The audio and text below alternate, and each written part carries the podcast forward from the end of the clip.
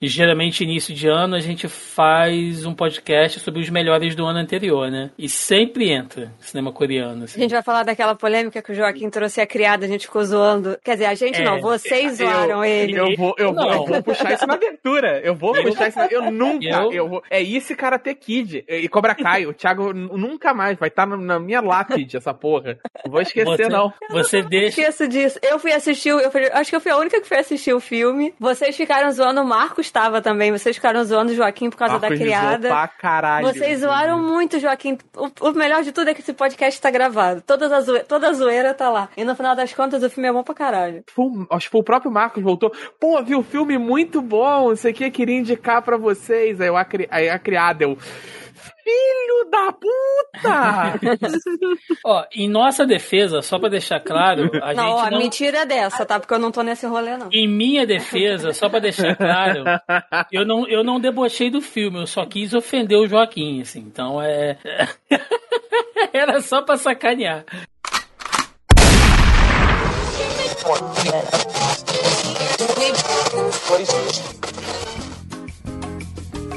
Você está ouvindo Zoneando, seu podcast de cultura pop, nerd e afins.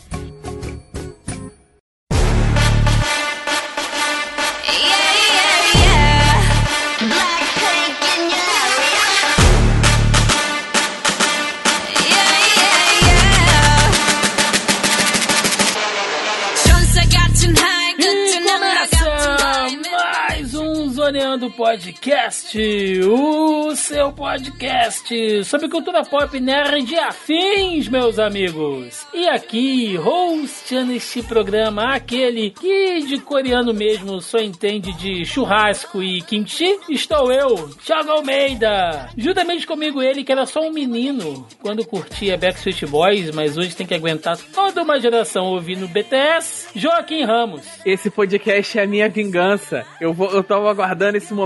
Me zoaram tanto por causa de filme coreano. Aí, ó, vai ter que fazer programa de filme coreano, porra. Nunca me neguei, só quero deixar claro aqui, entendeu? Que todas as vezes que eu falei mal do cinema coreano foi só pra ofender o Joaquim, nada contra o cinema, tá? Em minha defesa. Do meu outro lado aqui, ela que hoje fez o dever de casa e produziu uma bela pauta para calçar seus tênis verdes em terras orientais, Melissa Andrade. Tô aqui de curiosa também, igual o Thiago, gosto muito. Vou só cagar regra falando de cinema, mas é isso, gente. Vamos sair um pouquinho do, do nosso costume e navegar outras. Outras águas aí que são muito populares ultimamente. Ó, papai que o diga, cara. Eu não sei nem o que eu tô fazendo aqui. Na real, meu pai tinha que estar no meu Chama lugar. teu pai, porque... chama teu pai agora. Exatamente.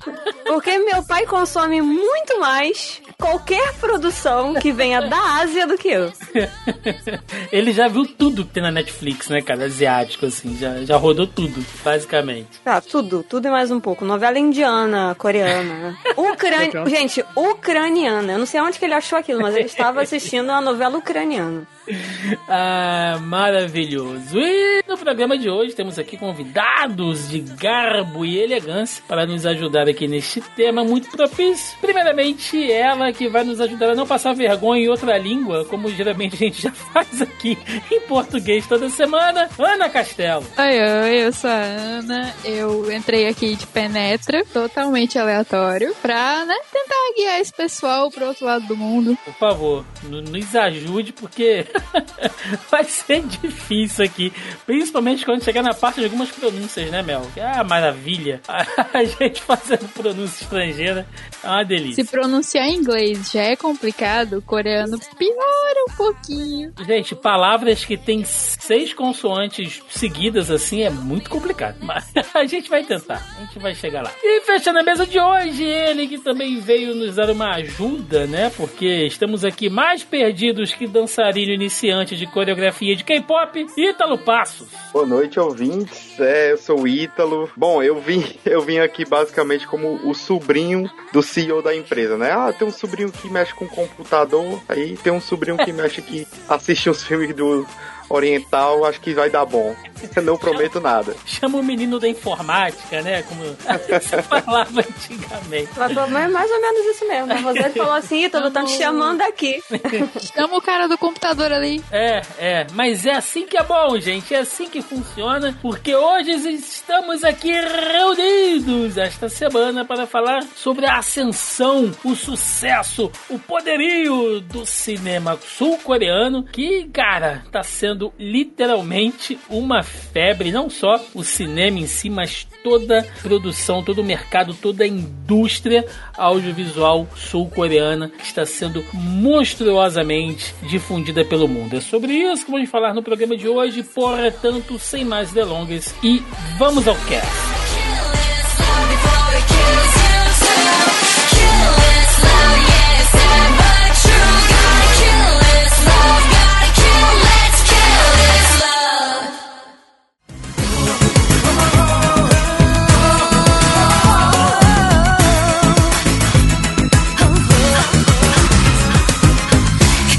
私の未来を巻き込んで。Ascensão do cinema sul-coreano. A gente estava devendo falar sobre isso, né, Mel? Já tinha um tempinho, porque nossos ouvintes aqui mais, mais antigos, mais tradicionais, sabem que sempre que a gente faz aqueles programas de lista, de filme e tal, sempre entra. Enfim, a gente fala de filme coreano, fala de filme espanhol, às vezes aqui, e a gente sempre fala: temos que parar uma hora e tratar esse tema com maior atenção, e este momento chegou. Estamos cumprindo mais uma promessa antes do fim do ano, né, Mel? É sempre bom, né, pagar as promessas. A gente não vai conseguir pagar todas, tipo, falar de 007 ou cinema francês, mas algumas a gente vai tentando, né? Sim, estamos devendo, inclusive, né, Joca, falar de grandes franquias do cinema aqui, como Transformers, Velozes e Furiosos. Mas olha, isso é uma promessa que Guarda você pro 10, fez pra Thiago. você mesmo. Guarda pro 10, Thiago. O 10 a gente faz na franquia Velozes e Furiosos. Gua- A é, não, tirou Patreon. o corpo muito fácil do assunto, vocês perceberam, né? Vou gravar um programa de 10 horas de Velozes e Furiosos sozinho aqui. Você Não. Velozes e Furiosos eu participo. Sozinho não, pode me chamar, viu? É. Tá vendo? Você sabe por Velozes e? Furiosos eu participo. Porque o importante é a família, Melissa. É por isso que a gente tem que. Sabe por quê? Porque is Brasil. E é isso, gente. Puxa a pistola, né, cara? Mas é isso, gente. É, estamos aqui para falar hoje de cinema sul-coreano. E antes, antes de entrar nisso, porque a Coreia, gente, é um país, uma nação, e aqui a gente vai focar principalmente né, na Coreia do Sul, muito peculiar, como todas são, né? Como to- todos os países são, mas é porque tradicionalmente aqui no Ocidente a gente sempre teve mais ligação na questão da cultura pop quando se fala de Oriente, né? É, Japão, e China. Principalmente o Japão, a gente que cresceu com aquela coisa de rede manchete e os tokusatsus e os animes, né? Sempre foi muito É. mais presente. É só ver a quantidade de programa que a gente tem sobre produções japonesas, né? Tanto de adaptação, live action, Uhum. quanto de, de episódios. A gente tem pelo menos quatro só de música de anime, sabe? É, verdade. A própria China, né? Existem eventos grandes aqui no Brasil dedicados só à cultura japonesa, né? Sim. No Ceará tem o Sana, tem o Anime Friends em São Paulo, então é, é um negócio absurdo. Já E a gente muito. consome desde criança, mesmo sem perceber, né? Porque É. a gente cresceu com Cavaleiros do Zodíaco, Pokémon e afins. A própria cultura da coisa do, do ninja, né? Quem era moleque aqui não brincava de Samurai, ninja, né? é. Ninja, samurai. Nossa, eu coisas. tinha que esfregar os portais da casa depois de ficar escalando, brincando de Changeman. Aí, tá vendo? Então é é uma coisa que é muito presente. E a China também, que a China por si só é, é um mundo sozinha, né? E tem uma produção cinematográfica é, que foi assim meio relegada durante muitos anos. Fica até uma sugestão pra gente fazer um podcast sobre cinema chinês, né? Também, por que não? Futuramente. Mas a Asian Coreia. Invasion, né? É, a é. invasão Asian Exploitation no, no Esta- nos, Estados Unidos, nos Estados Unidos dos anos 70, né? Com os cinemas de gueto, que acabou, tipo, acabou criando parte da cultura do hip hop. Você vê como a coisa vai desenrolando, né? Sim, sim. E E, bom, pelo menos aqui eu lembro muito da época das locadoras, né? Aqueles filmes de arte marcial chinesa, aquelas coisas que, que a gente aprendeu a curtir com o Jack Chan, bem novinho, né, cara? Lá o Drunk Master, né? Quem não Police Story, disso? né? Police Story, uh, o Jet Li também com os filmes, o próprio é, Bruce décima, Lee, por que não? 13 terceira Câmara de Shaolin, Drunken Boxer. os Sete Grandes Mestres. então, é, que, que, que, era tudo assim, China Vídeos, né? Vinha tudo com o selo China Vídeos, assim. Então a gente sempre teve essa presença muito forte, Japão e China, mas a Coreia em si, ela não, não, não tinha tanta é, acho que tanta adesão, né? Não chegava tanta coisa pra gente aqui. A gente vai até falar um pouquinho mais sobre isso ao longo aqui do podcast, apesar do foco ser cinema, não tem como a gente não passar por outros aspectos, tanto históricos como culturais. Mas eu queria até começar com os nossos convidados, né? E aí depois o Joca e a Mel também podem responder. Como é que vocês começaram a ter contato com a cultura coreana em si? Quando vocês falaram, tipo, cara, isso é interessante, isso é um mundo interessante, assim, vou me aprofundar nisso aqui. Ana, quando você começou a a, curtir mais essa, essas coisas de coreano, né? Como a galera fica falando, ah, essa é coisa de coreano e tal. Você começou a, a curtir, a se entender mais nisso. Então, é, o primeiro contato que eu tive com, com a Coreia e tudo mais foi pelo K-pop. Lá em 2012, com o Psy, com o Gangnam Style, que estourou, tipo, absurdamente. Acho que foi o primeiro fenômeno sul-coreano que a gente teve. E depois disso eu comecei a escutar, comecei a, a virar fã fã de alguns grupos, ainda sou fã. E aí, depois da música, eu fui pros doramas, que são um formato completamente diferente do que a gente vê em séries nacionais, séries estadunidenses, por exemplo. Porque eles são bem mais curtos, geralmente tem 16, no máximo 20 episódios, é, de uma hora cada um. E eles mesclam muita coisa. Mesmo que seja um, um drama de romance, por exemplo, ele vai ter ação, ele vai ter comédia, e, e isso, isso me instigou, sabe? Porque quando você vê qualquer série de romance estadunidense, ela vai focar no romance. Sex in the City, por exemplo, que era uma das minhas, que ainda é uma das minhas séries favoritas. É, eles focam muito na vida da mulher cotidiana, entre aspas, né? Enfim, é, só que ele só foca naquilo, não sai muito daquela caixinha. Os doramas não. O cinema sul-coreano como um todo, você não sabe onde que termina o romance, onde que começa a ação, porque não termina e não começa. É, é uma, é uma mescla muito grande. Em Parasita, por exemplo, que é o exemplo que eu mais vou usar, porque é o que a maioria conhece, é a gente se pega rindo em momentos que não deveria rir. Uhum. E a gente fica incomodado com isso, sabe? Isso é bom, porque isso instiga você a, a pensar diferente, a ver aquele filme com uma ótica diferente, sabe? E isso foi me instigando, me instigando. Hoje eu acho que a maioria do que eu consumo na, na Netflix, na minha lista inteira, só tem dorama. Dorama e filme sul-coreano. Você é claramente uma amiga do meu pai. Porque eu ia falar isso. podem, podem dividir a poltrona. Já vi novela turca, viu? Olha aí, cara. E eu acho que Parasita é o, é o exemplo gráfico de rindo de nervoso, assim, né? Basicamente, se a gente for pensar. Mas é interessante, né? Porque você vê, a, a, você começa curtindo a questão da, da música e aí aí depois vai pro cinema, pras séries e tal. Contigo foi, foi assim também, Ítalo? Ou você já embarcou logo no cinema, logo de cara? Diretamente da, da Coreia foi. Eu fui direto pro cinema, assim. Eu, eu, eu, quando era mais novo, eu assistia muito anime, eu gostava muito, até hoje eu gosto muito de Naruto. E eu já trabalhei em eventos de, de otakus e tudo mais, na parte da organização. Gostava muito. Eu também sempre gostei muito de cinema. E o cinema asiático sempre me, me fascinou muito. Eu sempre achei interessante como, como os personagens eram mais expressivos, de forma corporal, né? Como a forma como eles agiam, os atores interpretavam muito com posições de corpo dentro de cena, é, a tonalidade da fala, principalmente do japonês. Uhum. E mais ou menos ali, é, quando eu comecei a consumir mais filmes de forma, vamos dizer, entre aspas, acadêmica, quando eu comecei a estudar cinema para poder começar a escrever sobre, é, eu acho que foi o que, 2012, 2013, foi quando eu comecei a assistir os filmes coreanos. E o primeiro, que apareciam no topo de todas as listas, era Old Boy, né? E de cara foi um impacto muito grande. Eu achei um espetáculo, é, é, um, é um roteiro brilhante, um, um, filme com cenas bem marcantes, aquela do corredor com o martelo, é, mar, é replicada até hoje no cinema. E então o meu primeiro contato mesmo com o cinema coreano foi é, o Old Boy, né? O cinema coreano mais, vamos dizer assim, mais, o, o blockbuster coreano que estourou assim, depois da retomada do cinema coreano. Porque a minha história com o cinema coreano nasceu daí. Depois disso, é aquele negócio. Todo ano né, tem cinco, seis filmes coreanos na minha lista, junto com um filme japonês e por aí vai. Bacana, bacana. Aliás, o que não falta em Old Boy é impacto, né? Cara, o pior é que, é que não falta no cinema coreano como um todo. Você nem tá é. tá esperando e vem um plot twist. É. Na tua cara, assim. Nossa, que flor bonita, né? Aí cai um trem na cabeça do protagonista. Você, what? Né? O que, que tá acontecendo? Mas e você, Joca? Além do, do daquele grupo de K-pop que você tinha, que se apresentava aqui no Anime Rio, que, que outro contato, cara, de cultura coreana tu tem, assim? Olha, eu sei que tu tá me zoando, mas assim, eu sou incapaz, completamente, eu sou mecanicamente Eu jurava que ele ia falar, olha, eu sei que você tá me zoando, mas eu realmente tive é. um grupo. Não, não, eu sou completamente incapaz de dançar. Eu bato palma fora de ritmo.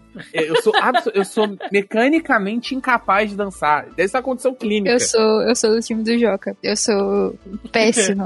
é, mas, cara, meu primeiro, meu primeiro contato começou em época de locadora, sabe? Porque, bem ou mal, é, para o contexto das pessoas, dos mais jovens, é, locadora meio que era o que tinha, né? Você chegava lá e meio que dava uma olhada, passava o olho por cima, via alguma coisa, tentava descobrir o que tinha de bom ali e você ia chutando, sabe? Você não tinha internet para te dizer o que, que tava de bom no cinema, é, o que tinha de bom, etc, sabe? Isso 2002, 2003. Né? E, a, e a locadora tá do interior. Eu tenho certeza, tinha muito filme coreano na época. E eu tenho certeza que não é por um apreço, um amor à arte. É porque provavelmente era o que tava em promoção ali. Isso, do, e dos 2000, né? DVD, início do DVD e tal. Eu tinha muito, eu, e na época eu não sabia que eram filmes coreanos. Eu pegava porque eu gostava de filme de arte marcial, eu gostava, eu já gostava de anime, então eu gostava de, de alguma, de cinema japonês. E, então, eu tinha uns 12 anos. Posteriormente, eu fui começar a aprender. Mas, por exemplo, o primeiro que me chamou a atenção e eu fui procurar para saber o que era aquilo foi justamente o Old Boy. E eu peguei completamente no escuro. Eu não fazia ideia do que que era. Eu nunca tinha, eu não tinha lido nada sobre ele, eu não fazia ideia de nada. E eu tomei aquela pedrada na cabeça, do nada. E eu fiquei. Ou martelada, né? É. Aí eu fiquei em choque. Eu comecei a procurar outros filmes com aquela mesma aparência, né? Eu. Ali eu não sabia que era cinema coreano. Aí depois, posteriormente, eu peguei uma sequência de filmes bons de de cinema coreano e eram todos policiais. Então eu chamava automaticamente de filme de policial coreano. E era, foi tipo, Infiltrados. E tem um que eu não lembro o nome, que é um policial que tá, tá tentando impedir um ataque terrorista num, num, num trem, que é maravilhoso. E eu não Nossa, consigo lembrar 15, o nome. assim. É, o problema é esse. E eu tento lembrar o nome desse filme até hoje, e toda vez que eu tento procurar, tem 15 filmes com exatamente a mesma premissa, e eu não consigo achar o que eu, o que eu quero. Mas.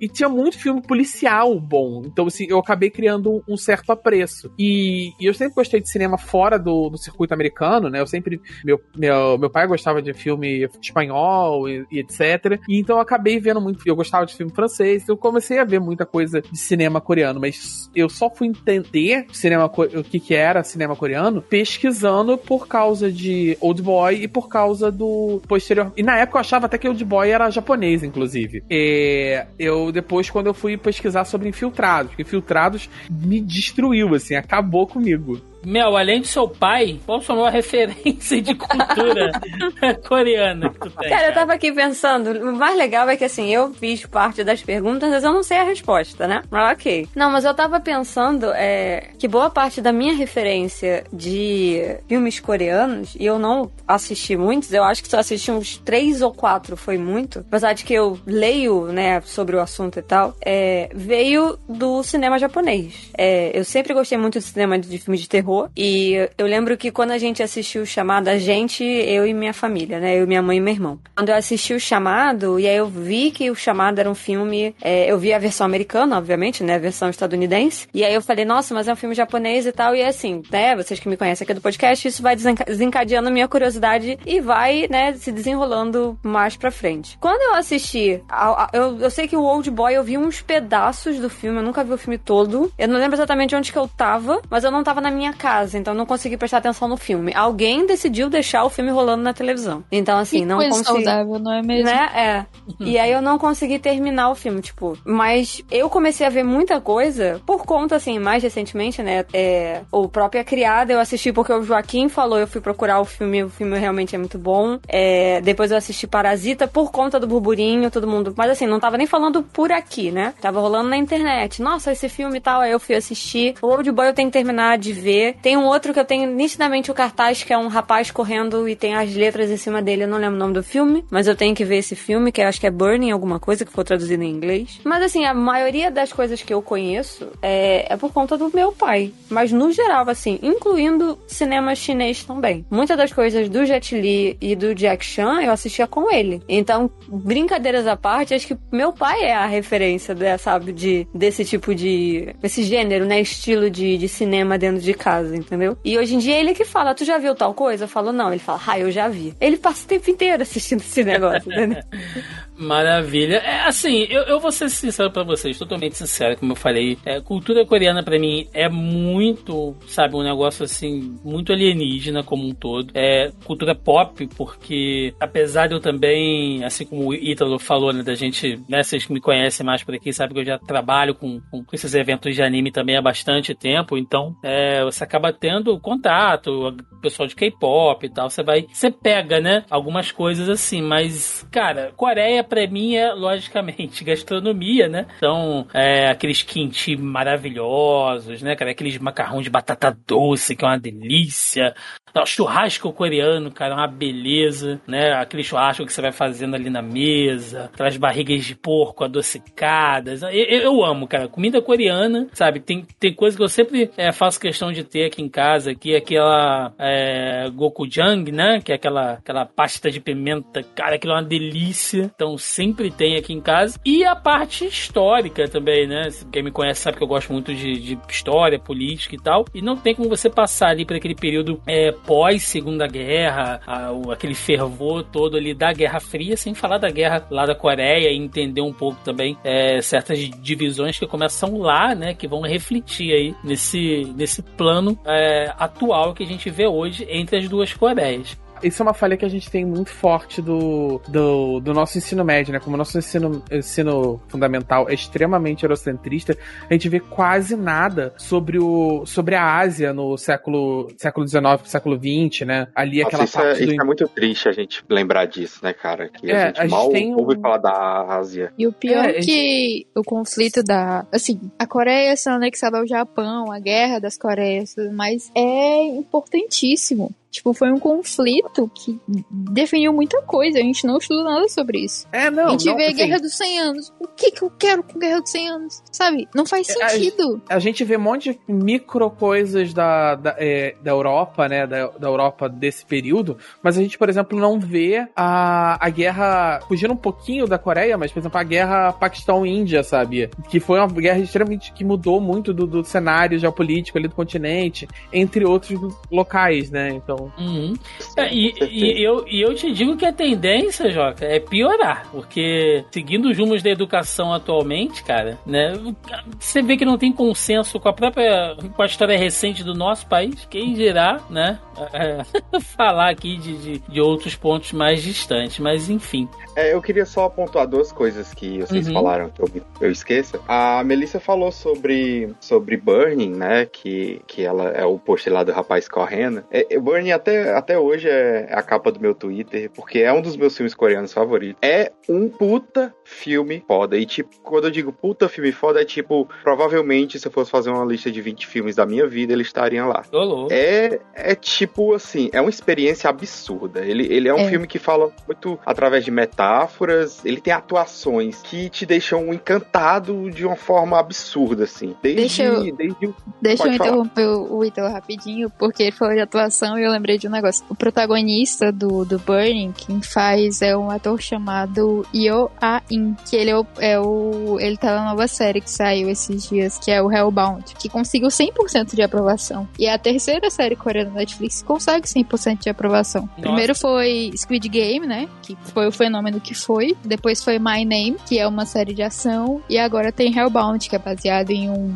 em um webtoon sul-coreano que, assim, é incrível. E o jeito que ele fala sobre tudo, Hellbound fala sobre fanatismo religioso, fala sobre, sabe, questões filosóficas tão grandes, trazendo tanto pra nossa realidade que é absurdo de bom. E quando você acha. Eu assisti Hellbound na, na estreia. Estreou sexta-feira, não foi? De 19, eu acho. Foi, foi, sexta-feira. E aí eu fui assistir, só tem seis episódios, se eu não me engano, é curtinha. É... E aí você acha que vai ser um negócio. Come... É, foi o que o Thiago falou, saca? É, é... é plot twist atrás de plot twist. E quando você vê, você fala, meu Deus do céu. E assim, eu fui dormir de madrugada. Fui dormir acho que de manhã, né? Sábado, obviamente. Sábado de manhã, porque eu assisti tudo direto. E eu fiquei assim, mas o que que eu tô vendo? O que que tá acontecendo? Eu ficava muito, sabe, o que que tá acontecendo? Porque não é o que, não é o que foi anunciado. Que eu acho que isso é o mais interessante, né? né? De, de, de se falar assim. É, e, e é legal a gente entender que as coisas não vêm do nada, né, gente? Porque a gente acabou de pegar esse contexto histórico e, bom, né, a gente faz aquela pesquisa e, e você vê que já tem algumas coisas ali de alguns ensaios bem rudimentares, né, de cinema lá na Coreia nos anos 20 e tudo mais. Só que é só após ali a guerra da Coreia mesmo nos anos 50, com a instituição do, do governo sul-coreano, com Syngman Rhee e tal, que você vai ver realmente um investimento maior nesse tipo de produção, né? E você vem ali a questão do golpe dos anos 60 e tal, as novas eleições nos anos 80. Parece até que eu tô falando do Só- Brasil, mas eu tô só falando pra- da Coreia. A gente pulou um detalhe importante, que, bem ou mal, tem, que vai fazer sentido dentro do, do, do cinema coreano, mas a gente fazer uma vírgula de história, é, que é o fato de que o- a Coreia, ela teve, no século XX, é, século XX, ela teve ocupação do, no- da expansão imperial japonesa, naquela virada ali do início do século XX, com aquela, aquela lógica de, para um país ser grande, ele precisa ser um, pra um, um grande país precisa ser um, um país grande, etc, etc. E, e durante a ocupação japonesa, a Coreia, ela tem um massacre cultural enorme, assim. Tem. É, você, ao ponto de das pessoas ter- não poderem ser registradas com nomes coreanos, tinham que ser nomes japoneses. Você não podia passar, é, ler nas escolas romances de autores coreanos, tinham que ser autores japoneses. Você não podia comer. Teatro, comida Tinha coreana. restaurantes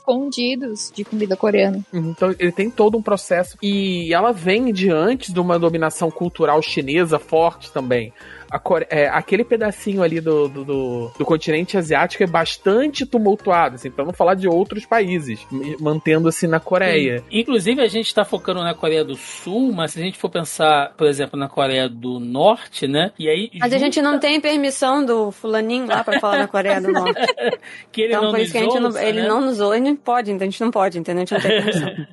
Mas se a gente for pensar nisso, ainda com esse gancho que o Joca falou da, da, da invasão do Japão e tudo mais, e todo aquele período opressor, né? Cara, o que vai sair dali, toda aquela força cultural, dessa vontade que o coreano, né? E o coreano como povo, como nação, que eu tô falando agora, vai ter de criar finalmente a sua independência e a sua própria produção cultural, tem umas coisas malucas, assim, né? Pra quem. Eu vou deixar aqui até uma, uma dica de outro podcast, né? Pra quem se interessar, pra manter tudo dentro da mesma mídia, e eu já comentei dele aqui algumas outras vezes. Tem um podcast no Spotify maravilhoso chamado Ditadores, que ele fala, né, sobre diversos ditadores, obviamente, mas todo tipo de governante, autoritário, enfim. E ele fala da dinastia Kim, né, lá na, lá na Coreia, do pai, do filho e do neto, agora que é o Kim Jong-un. E quando você vai ver a história do Kim Jong-il, você vê que o cara fez uma revolução cinematográfica durante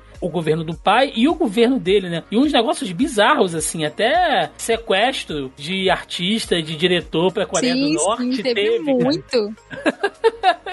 então é um negócio muito doido, não é só na Coreia do Sul, não. A Coreia como um todo, ela tem assim, quando você vai falar de cultura, quando você vai falar de cinema, é um negócio é, realmente especial.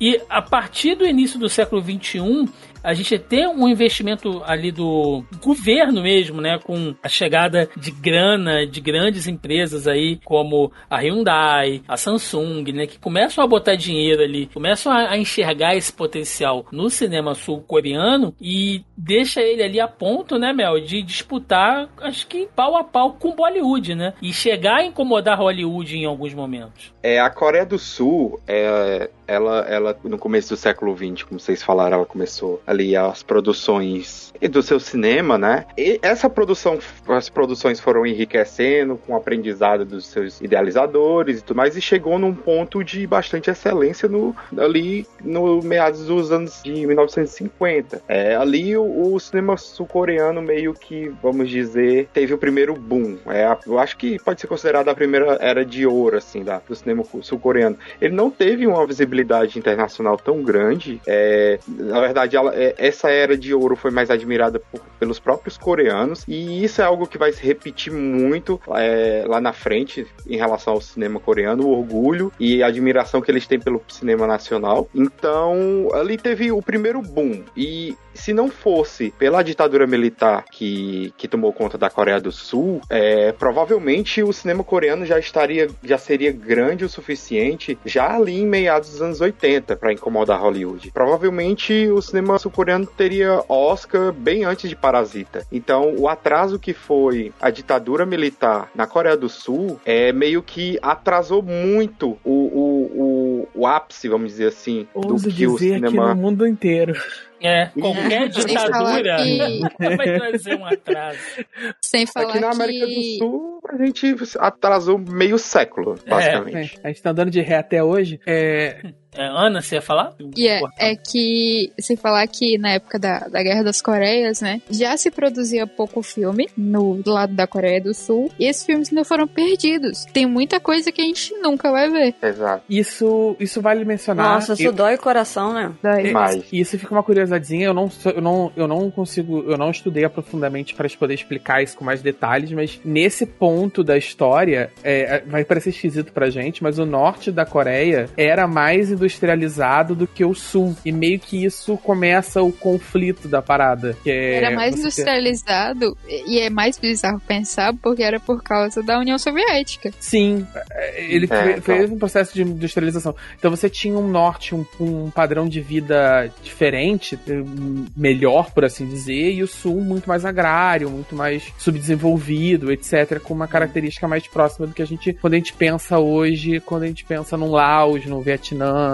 num, num outro país. Sim, porque a gente tá falando aqui de dois conflitos, né? Que, que é a questão do, da, da guerra com o Japão, mas tem essa, essa guerra da, da Coreia dos anos 50 mesmo, que ela é flagelo ali, é, lá da Guerra Fria, né, gente? Então, né, só para deixar bem contextualizado, para as pessoas entenderem, também para os nossos ouvintes en- entenderem que, apesar de isso tudo, né, você tem a invasão japonesa, depois você tem nos anos 50 a guerra que divide o país, né, com o sul sendo apoiado pelo- pelos Estados Unidos e o norte, você tendo ali intervenções China e, o- e da União Soviética, e mais tarde, ditadura, ou seja, no final dos anos 80 é que a Coreia, principalmente a Coreia do Sul, né, ela começa a ter essa liberdade política para poder realmente se né? dedicar a produzir um- um- uma, uma indústria cultural bem mais rica, né? Livre de. Qu- Quando você não tá preocupado de um tanque explodir a sua casa, tudo fica mais fácil. é muito né, mais fácil, né? Exato, exato. Então, É, E ainda Irônico. tinha censura. No, ainda no final dos anos 80, mesmo com a ditadura. Mesmo, aliás, Mas, apesar da ditadura, ficaram os resquícios de censura. Então se tinha muito medo de fazer muita coisa. O cinema sul-coreano, como a gente conhece hoje, esse cinema que é ousado, que tenta, que faz filmes como A Criada, por exemplo, Tá ele cheio de críticas sociais, né?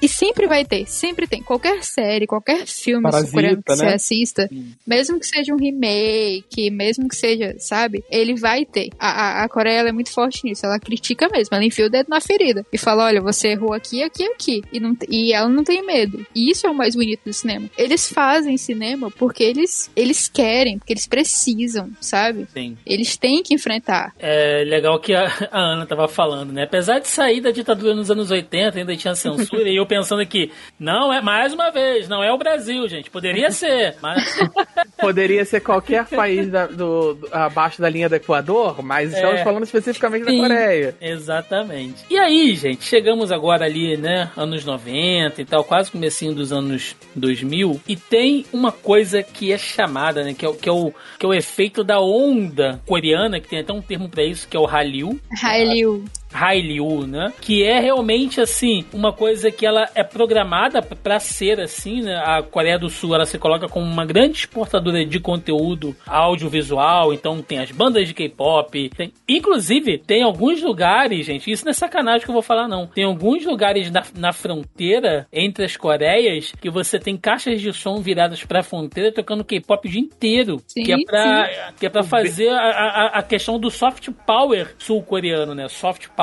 é um, é um termo que se usa muito em, em política internacional, que é assim, é aquele poder que uma nação, um país, enfim, tem que não é exatamente é bélico, né? Ah, o nosso Brasil, durante muito tempo, teve o soft power do futebol. O Brasil era Não conhecido só, como né? uma potência. Novela. O, o Brasil ele exporta novela. Ele tinha potencial pra estar fazendo mais ou Sim, menos o sim. que a Coreia faz, ou o que a Índia faz ali na, no- na região, e etc. Ele vai um pouquinho.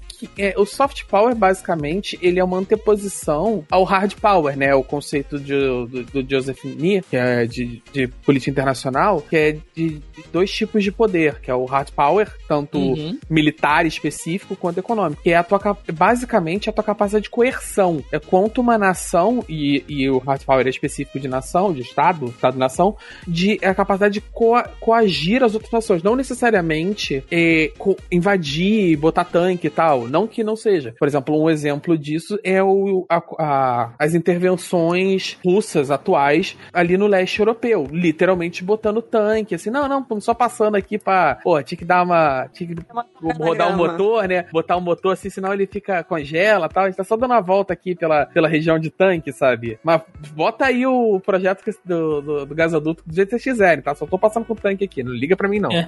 Ou ou os Estados Unidos, economicamente falando, Não. é, não que os Estados Unidos não façam militar, mas economicamente falando, com, por exemplo, sanções que ele impõe a, a Cuba ou a Venezuela, em sanções econômicas e tal, etc. Não tô entrando no mérito político da coisa, só tô usando o exemplo. É, e o soft power ele vai em outra, outra, outra posição, né? Que é ele sintetiza no esse autor ele sintetiza numa, numa frase que é se eu te convencer que você quer fazer o que eu quero que você faça, eu não preciso te obrigar a fazer o que você não quer fazer. Que E, e- e outra coisa, Jaco, o que os Estados Unidos, é, toda a influência cinema anos 80, anos 90 norte-americana aqui é soft power. É, o- inclusive o, o Né? livro, né? Ele posteriormente esse ator até fala sobre a Coreia, sobre a China, sobre alguns outros lugares, mas no, no livro que ele, que ele trabalha esse conceito de soft power, né? Que se populariza, ele começa falando justamente sobre o processo de influência americano pelo mundo, de- desse pós-colonização e tal, esse pós-colonialismo, né? E que ele fala disso, desse processo da, da- do rock, da música americana, do, do cinema e etc., que torna as pessoas é, mais sensíveis ou mais inclinadas a fazer, a, a- a seguir os desejos americanos, entendeu? É, é muito mais difícil você ser completamente anti-americano e bater de frente quando a sua população adora tudo do American Way of Life. E então, se você for completamente anti-americano, você gera uma antipatia com a própria população do seu, do, do seu território. Então fica um pouco mais difícil. É um poder sutil, delicado. E de modo geral, é, ainda que extraoficialmente, a Coreia, ela trabalha. O Japão faz isso também, outros países, ah, como eu citei a Índia com Bollywood, etc. Mas a Coreia, ela tornou isso uma política de Estado muito forte. Ainda que ela oficialmente não diga, diga que é só incentivo à cultura, ela faz isso como política de Estado. Sempre que uh, o. Eu não lembro se é presidente ou primeiro-ministro da Coreia. Alguém pode me. É presidente, é É presidente. presidente. Coreia do Isso. Sul. É, Coreia do Sul. Coreia Coreia do Sul é presidente. É, Deixa- Coreia do Norte é claro. dono. É diferente. Nesse ponto. É patrão. É, chefe, é, nesse ponto, é, a, gente, a gente já tá falando de Coreia do Sul, né? Quando a gente vai falando aqui Coreia, né, que a gente já tá falando a partir dos anos 90 e tal. E a Coreia, ela usa, principalmente atualmente, com BTS e, e outras modas de K-pop, ela usa como embaixador. Por exemplo, o embaixador da Coreia na- nas Nações Unidas é o BTS, literalmente. Sim, sim. E fizeram um Eles discurso muito melhor do que o governante daqui do nosso país. Ah, mas aí até- também, aí, né, porra, Merisson? até Porra. papagaio, né? E eles É. têm, eles têm é, é, cara, o, o fenômeno BTS é algo a ser estudado, porque eles têm uma influência gigantesca. E, iro- é, em fato, ele é bastante estudado, né? Quando se fala de soft power em política internacional, o fenômeno BTS é o principal caso de estudo. Porque basicamente é isso que a Coreia fez. Ela bota um. Deixa eu até pegar aqui que eu tinha separado um dado.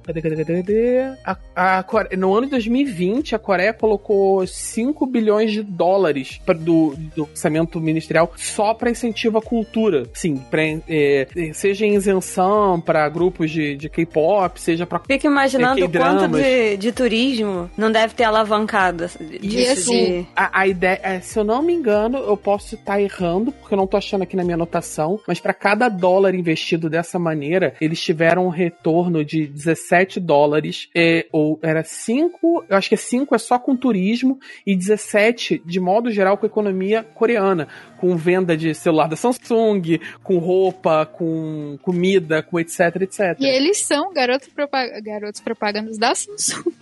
E Sim, mais é- 500 marcas dentro da Coreia. Isso é a parada também, tipo assim, que ainda que meio que não muito oficialmente, mas meio que você, para você tá recebendo dinheiro, né, é, você precisa de algumas características. Você precisa de, de que o produto ele possa ser consumido fora da Coreia, seja na Ásia ou na, na parada. Então você vai ver muita música de, de K-pop, às vezes é completamente, não só tem o refrão em inglês, mas ela é inteira em inglês, cantada em inglês. Você vai ver que muita coisa de, de, de K-drama, eles sublimam alguns costumes coreanos pra deixar ele mais. É, é uma palavra? Foi, Perdão. Pra deixar mais palatável pro público. Não é a palavra que eu queria usar, mas. É, Mais cosmopolita. próximo do público. É, cosmopolita. Eles vão deixar mais Eu acabei cosmopolita. de lembrar aqui que a prim- o primeiro, primeiro contato de fato com o coreano, do nada, eu- assim que o Joaquim falou, ah não, música em inglês e tal, eu lembrei da Boa Quando, vocês lembram? Da Boa? Hum, Nossa. Nossa. vagamente. Isso foi o início. É, É a, ia- é a Idol com mais tempo em atividade. Ela Sim, debutou em cara. 98. Então, então, foi em tá dois com a mesma que cara. Ela tá com a mesma cara. a mesma cara.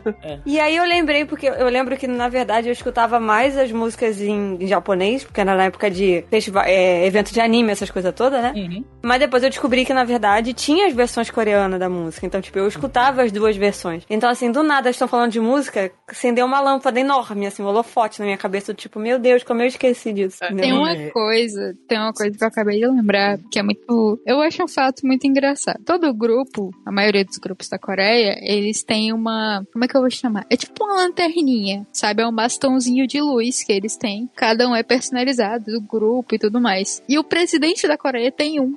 É, geralmente esses bastõezinhos a gente leva pra show. É, quem controla é a empresa, né, do grupo, do idol. Eles colocam as cores pra ficar tudo bonitinho na hora dos shows, tudo mais. E o presidente da Coreia tem um. Então assim, a influência do, do entretenimento é tão grande, sabe? Coisas assim acontecem. Eu acho fantástico. Essa retomada do cinema do cinema sul-coreano não foi só no cinema, né? no- a partir dos anos 90. Após a ditadura, o, o Estado sul-coreano investiu pesado em toda forma de entretenimento é, para que aquilo gerasse uma, uma identificação é, para a nação, né? Para os países ó, afora, tipo, fora da Ásia. Porque dentro da Ásia, meio que todo mundo conhecia a Coreia, a- ficou meio que dentro do neblina ali durante a ditadura, e após essa ditadura, todo mundo falou, ah, essa Coreia voltou a ser Coreia. Porém, o que rende a maior parte do dinheiro é, é no Ocidente. E o Estado procurava ver, tipo, como a gente vai conseguir investir na nossa cultura para que isso vá render uma identificação é, marcante e que vai render um bom dinheiro pro, pro nosso país. Então, o que aconteceu com o K-pop, é, com o cinema coreano, tudo teve uma intervenção direta do Estado. O, o que o cinema sul-coreano recebeu de apoio é, do governo é algo que, tipo, é inimaginável aqui no Brasil, porque aqui no Brasil chegam um Eternos, um Vingadores da vida e ocupa mais de 80% das salas no Brasil. E lá na Coreia isso não existe, isso é inimaginável, porque é, é por lei que pelo menos, eu não vou ter os números exatos, mas que a maioria das salas de, de cinema sul-coreanas tem obras do próprio país. E não só obras grandes, assim, os blockbusters coreanos, como o Trem to Busan, ou, ou, ou enfim, a Parasita, Parasita, é. mas obras menores, tipo obras feitas por universitários. É, existem nas escolas, nas escolas você estuda cinema lá.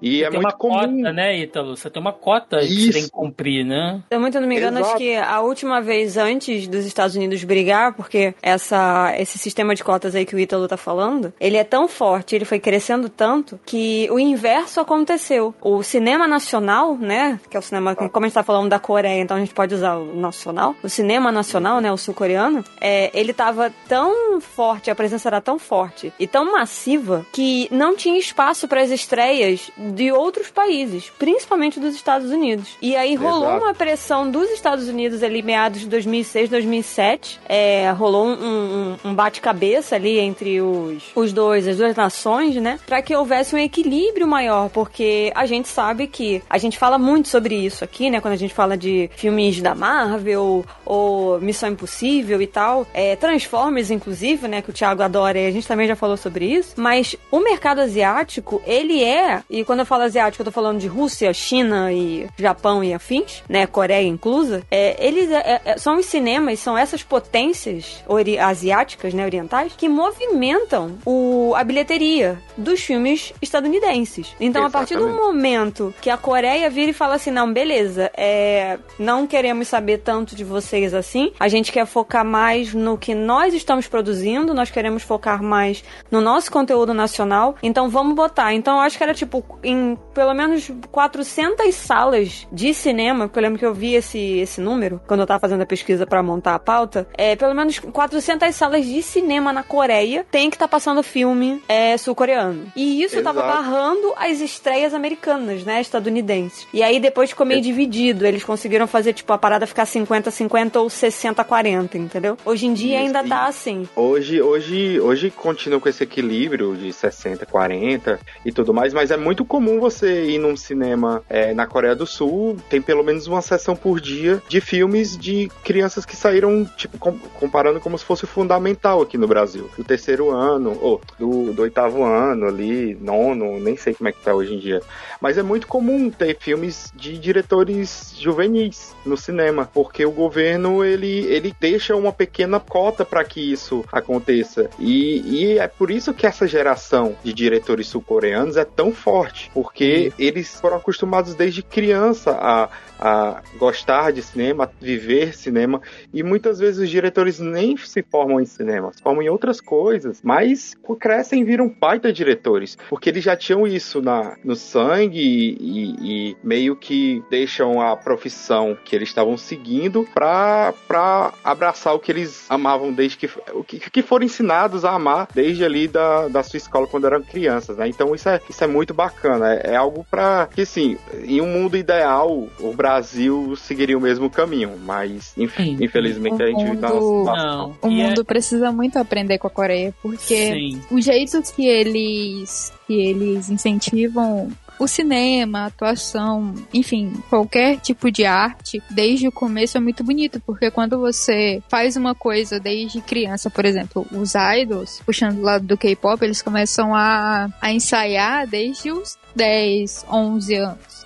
Por mais que isso seja uma, uma problemática, ainda assim te dá tempo pra ser o melhor que você pode ser. É por isso que a Coreia nunca apresenta, é, nunca apresenta algo de baixa qualidade, porque eles massivamente treinam para que aquilo seja bom o suficiente para apresentar para o mundo. Sim. E, e, e, é nesse ponto, amiguinhos, né? Porque a nossa audiência aqui é uma audiência cativa, seleta. Eu sei que os nossos ouvintes, né, sabem disso. Mas é sempre bom falar para algum desavisado é que é nesse ponto, gente, que é o que a gente fala aqui em diversas edições que tudo é política, né? Quadrinho é política, cinema é política. A política ela permeia tudo, tudo, tudo, tudo, né? Você não é de mais uma vez, eu gosto sempre de isso. Você não é obrigado a, a, a manifestar o seu posicionamento político ou se engajar em nenhum tipo de discussão política curtindo as suas obras, né? Eu sempre gosto de dar o exemplo aqui. Você pode ir lá assistir seu X-Men tranquilamente, né? Só pra ver o Wolverine rasgar os caras com a garra, só pra ver o Ciclope lançar raio pelo olho. Você pode ir curtir de boa, você pode ir curtir seu Star Wars tranquilamente, pra ver lutinha de sabre de luz, pra ver é, combate entre naves, de boaça, de boaça.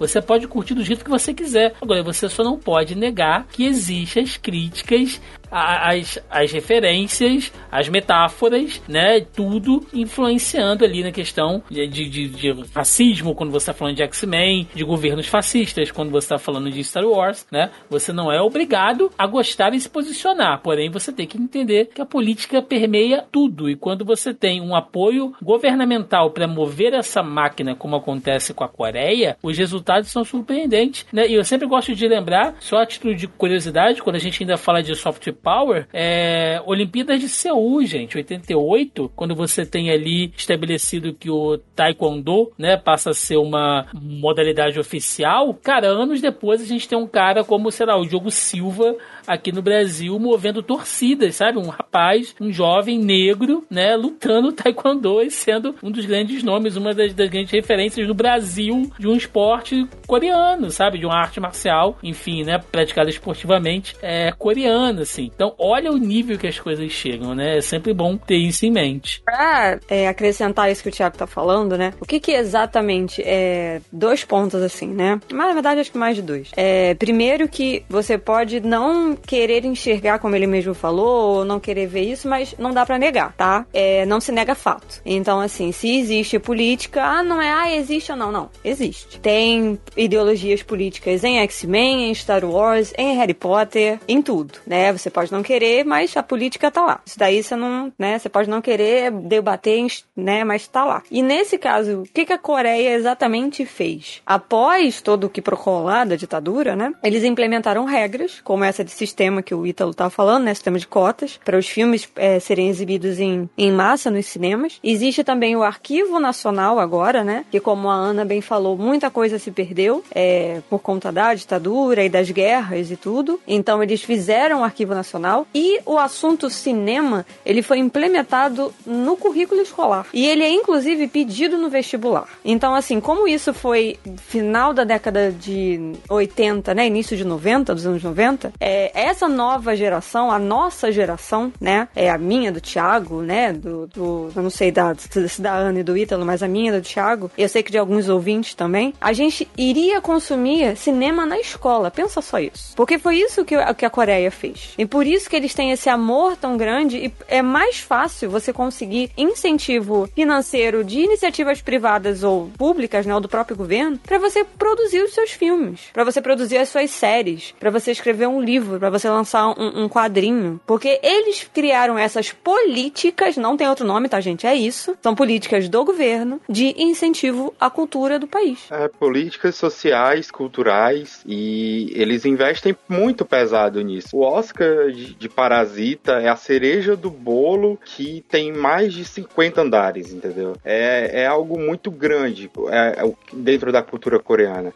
E pode esperar por mais porque o que, só o que tem todo ano é filme coreano, agora vai ter série coreana, banda coreana, é, pode esperar aí artistas plásticos sul-coreanos também. Enfim, vai, é, vai, é, um, é um crescimento, um, uma, uma explosão que, vamos dizer, a gente não pode controlar. Ele, a cultura sul-coreana, junto com a japonesa, provável com certeza é questão de tempo para a cultura coreana meio que ultrapassar a cultura japonesa em questão de níveis mundiais, não só na culinária, mas no contexto geral. É, é, a cultura coreana provavelmente só vai ficar atrás da cultura norte-americana em relação a, a entretenimento. Então, é algo que foi planejado lá atrás, no final dos anos 80, e tá dando pequenos frutos agora, e, e só Deus sabe onde é que isso vai parar, porque é algo, é algo, assim, a gente tá falando aqui, mas a gente meio que, muita gente pode não ter noção do tamanho que é esse pequeno investimento que a Coreia fez na sua própria população, crianças e tudo mais, para o próprio país, para visibilidade, para aceitação. Enfim, é, os coreanos eles falam dos próprios problemas sem, sem medo. Então, uma, uma, uma sociedade que aceita os próprios erros, trabalha em cima disso e que se criticam, bom, a gente meio que não conhece isso aqui, é, não tem noção da grandiosidade,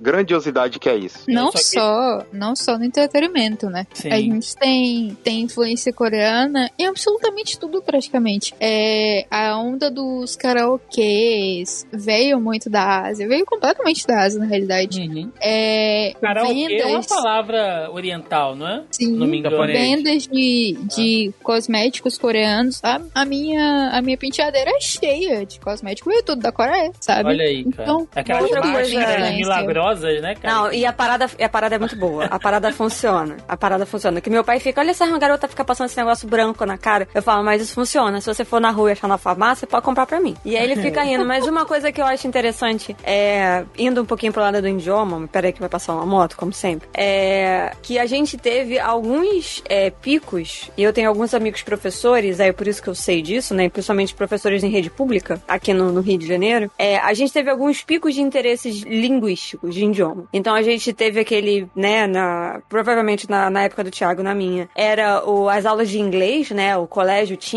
as aulas de inglês. Alguns tinham inglês e espanhol, não eram todos. E aí eu acho engraçado que a gente teve a onda do RBD, né? Da banda Rebelde aqui no, no Brasil. E aí cresceu muito o interesse em aprender o espanhol, né? Em aprender um idioma. E eu acho curioso que agora alguns colégios públicos aqui do Rio de Janeiro, antes pandemia, tá, gente? Pré-pandemia, é, estavam implementando o estudo do coreano, né? É, eu conheço pelo menos dois colégios, um aqui no meu país, Meia, como diz o Thiago, mas eu não vou lembrar o nome do colégio, é, mas um aqui no meu bairro e um outro, eu não lembro aonde que era, mas eu sei que é, o, é um colégio de rede pública, que os alunos votavam para escolher que idioma que eles queriam aprender. E por conta de K-pop e dorama, eles votaram no coreano. E aí eram, foram dois idiomas, pelo menos nesses dois, nessas duas dois colégios de rede pública, é, são dois idiomas que os alunos estavam aprendendo, né, pré-pandemia. Então, assim, olha só o poder da coisa, entendeu? A, a que nível que isso vai. Eu só, eu só quero fazer um pequeno adendo aqui, porque o Ítalo falou que ele não sabe até onde vai chegar esse investimento coreano, mas eu respondo, vai chegar no Raul Gil, cara. O Raul Gil foi um dos grandes difusores aqui no Brasil de K-pop, né? Tava lá o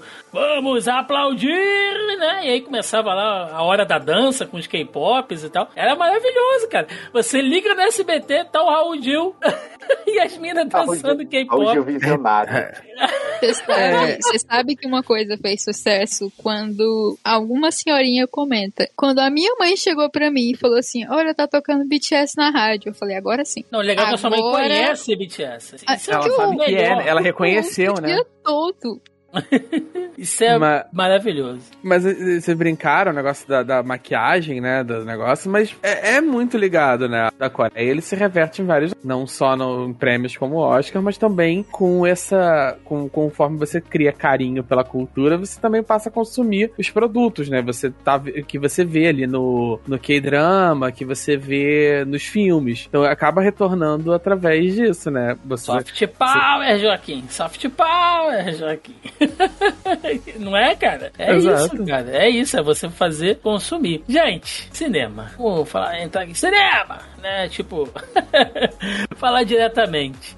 Cinema sul-coreano, eu imagino que seja um mundo, né? As coisas estão começando a chegar aqui pra gente agora. Eu sei que tem os, os K-dramas e tal, mas, mas, eu quero saber o que que bomba no gênero de cinema sul-coreano, assim, que vocês podem dizer, caraca, a Coreia tá virando um polo disso. Eu sei que as obras de terror é, asiáticas como um todo, né, cara, são sensacionais, assim, né? O que, que, que vocês gostam de destacar como gênero? Tipo, olha, isso aqui o coreano faz bem, porque Se a gente for pensar, digamos assim, é, filme de ação, o norte-americano faz muito bem, né? Filme de artes marciais, o japonês e o chinês faz muito bem. O que, que vocês acham que o coreano domina no cinema? Eu vou, eu vou puxar pro lado, pro lado mais popular, porque comédia faz muito sucesso lá. Hum, Pra vocês terem uma ideia, é, tem um filme nacional chamado O Candidato Honesto, que foi feito pelo Leandro Hassum. todos os filmes tem- nacionais dos últimos 10 anos têm. Leandro Hassum. Tem Leandro Então Hassum. é. E depois as pessoas não sabem por que, reclamam do cinema brasileiro. É isso.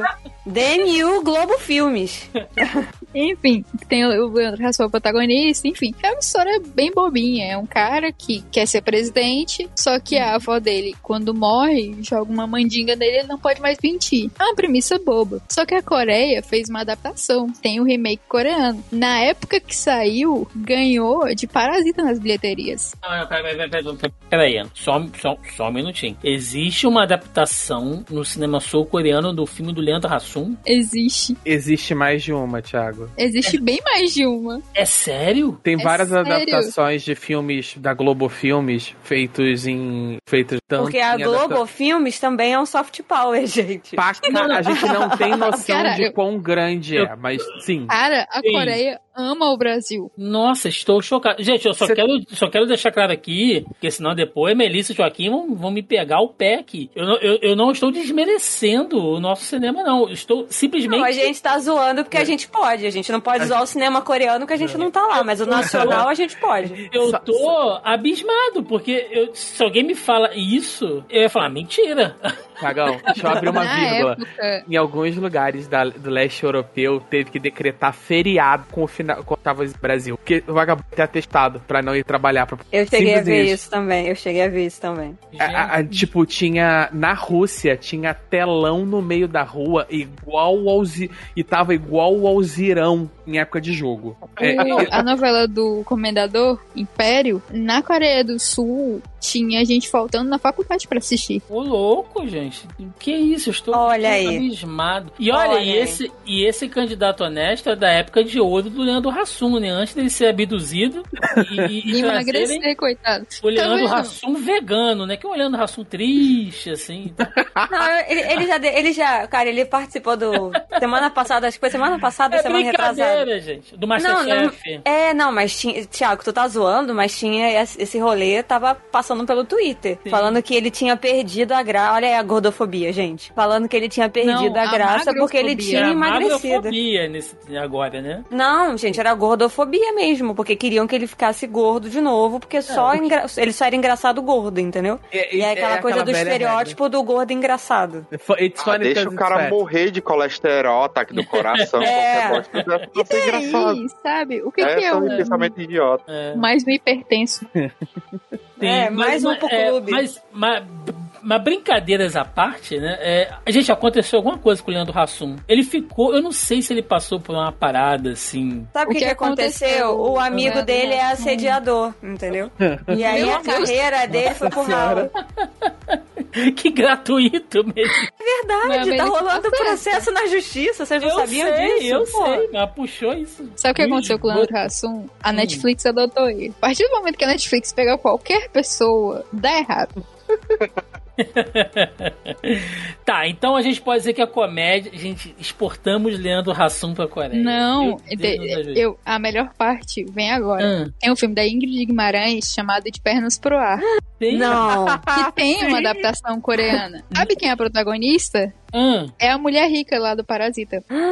Eu vi, eu, eu não vi o filme inteiro. Não, a eu vi gente tem que ver. Não, trecho a gente. A gente Não. vai ter que fazer uma sessão de cinema pra assistir isso agora. E o Ah, filme é- é incrível porque, assim, a gente vê, a gente vê a Coreia ainda como um país super recatado e tudo mais. Só que no cinema, eles, assim, metem o louco legal. seria Casa Amor. e- e- Casa Amor. For Ladies. Cara, eu Estou tenho, tenho abismado. o, o cinema, o cinema oriental, ele é muito bom por causa disso. É, eles metem um louco constantemente. Você pega o cinema japonês, é, tem, tem um filme que é genial chamado Antes que tudo desapareça. É um filme sobre alien em pele hum- de seres humanos fim do mundo muito louco, que lembrou uma comédia estranha, esquizofrênica.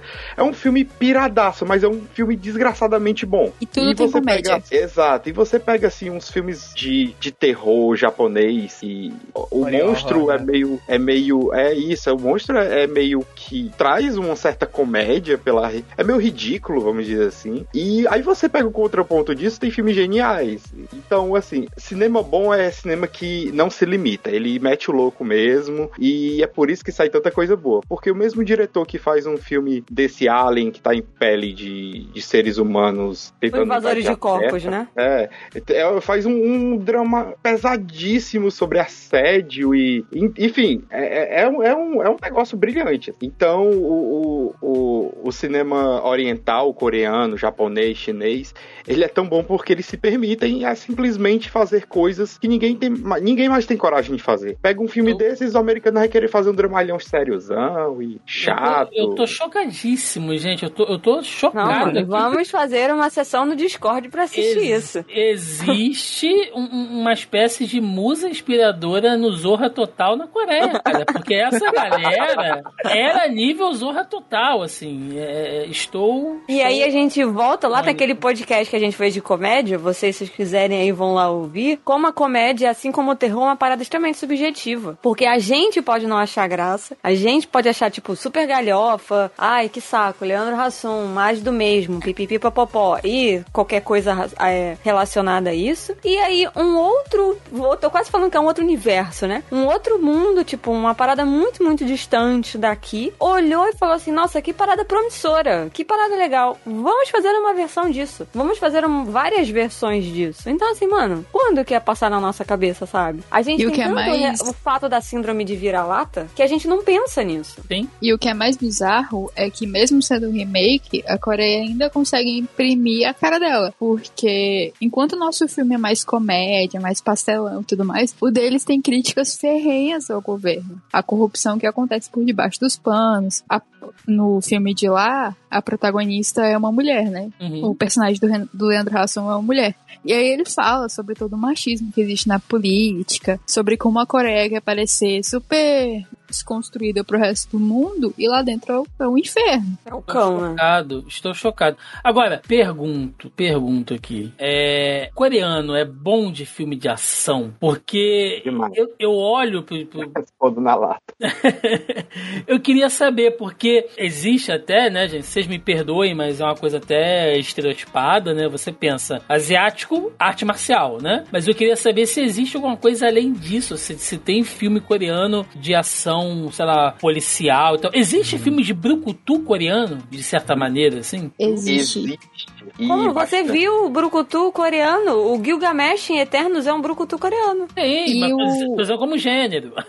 Inclusive, o filme de Brucutu coreano dos anos 90, quem fazia muito era o, o protagonista de Squid Game, o nome dele, Jung Jae. Ele fa é, é, Jung Jae. Ele fazia muito filme, muito filme de ação. Ele era o sex símbolo da Coreia, e eu acho isso maravilhoso. É, o, o cinema coreano, além da, deles amarem co- co- é, comédia, eles adoram é, thriller policial. Eles, eles são muito bons nisso e eles amam isso. E dentro desse- desses filmes mais densos, policiais, normalmente tem sequências de ação, de perseguição, e, e sem precisar dar muito tiro, com um monte de corte, que são aulas absurdas de cinema. Tem um filme chamado é, A Caça, se eu não me engano, ou é O Caçador, eu não vou lembrar o título em português. Eu acho que É- inglês, É a acho que caça. Tempo de caça, não? Não, é A filme. Caça, é só, é só um nome assim. Eu acho que é A Caça mesmo. E assim, o filme, ele, ele é uma construção, é uma construção de um jogo de gato e rato é bem interessante, mas o final Tempo dele de é caça. É, foi o que eu falei. eu falei- Ah, não, não é isso, calma. É, tá. Ah, não sei se é isso que ele tá falando, mas eu Não, achei mas o tempo, o de caça. é mais recente, eu acho que, o Ah. que o. É, é um filme- Eu é um acho que é mais an- antigo. Eu vou, eu vou achar o nome aqui e dou a certeza. Peraí. É. A Eu sei que o Caça. papai já viu isso também, porque tá na Netflix, ó. É, é, é o Caçador, de 2008. É o Caçador? É o Caçador. Pronto, é, 2008, O Caçador. Pronto, muito obrigado. Esse filme, Nossa, que pôster É. foda, hein? é, esse filme é sensacional. O final dele deixa a gente muito desgraçado da cabeça. Muito. Aqui, você tá aqui. Ah, eu tô acompanhando aqui um jogo de gato e rato muito bom e a, no, tipo, meia hora de filme, pô, o bandido tá preso. E isso se desenvolve toda uma trama por trás tão grande, assim, assim, não grande no quesito, ah, vai, sei lá, a cidade vai explodir. Não. É grande no quesito intimista entre os personagens. E você fica assustado, tipo, como eu cheguei aqui? Eu tava vendo um filme de polícia, polícia ladrão e agora tô aqui, fudido, não vou conseguir dormir. Como? Você fica se Eu- perguntando, como eu cheguei aqui? E, Eu, e eles são eu muito acho bons que eu acabei de achar ele completo no YouTube, cara. Não sei Mas se. o- Até colei o link aí. Estou o Caçador, curioso. de 2018. O diretor Caçador. é o Ron Dikar. Ele é muito bom e um dos filmes dele também é um dos meus favoritos da vida, que é O Lamento. Rapaz. Tem Agora, um filme, tem um filme que é até original na Netflix, eu acho, é, que se chama Rastros de um Sequestro em português, que ele começa com uma premissa muito, muito básica, parece um drama familiar quando você começa a assistir, porque é um, uma Gente, eu não família... tenho tempo pra assistir tudo isso, não, meu Deus.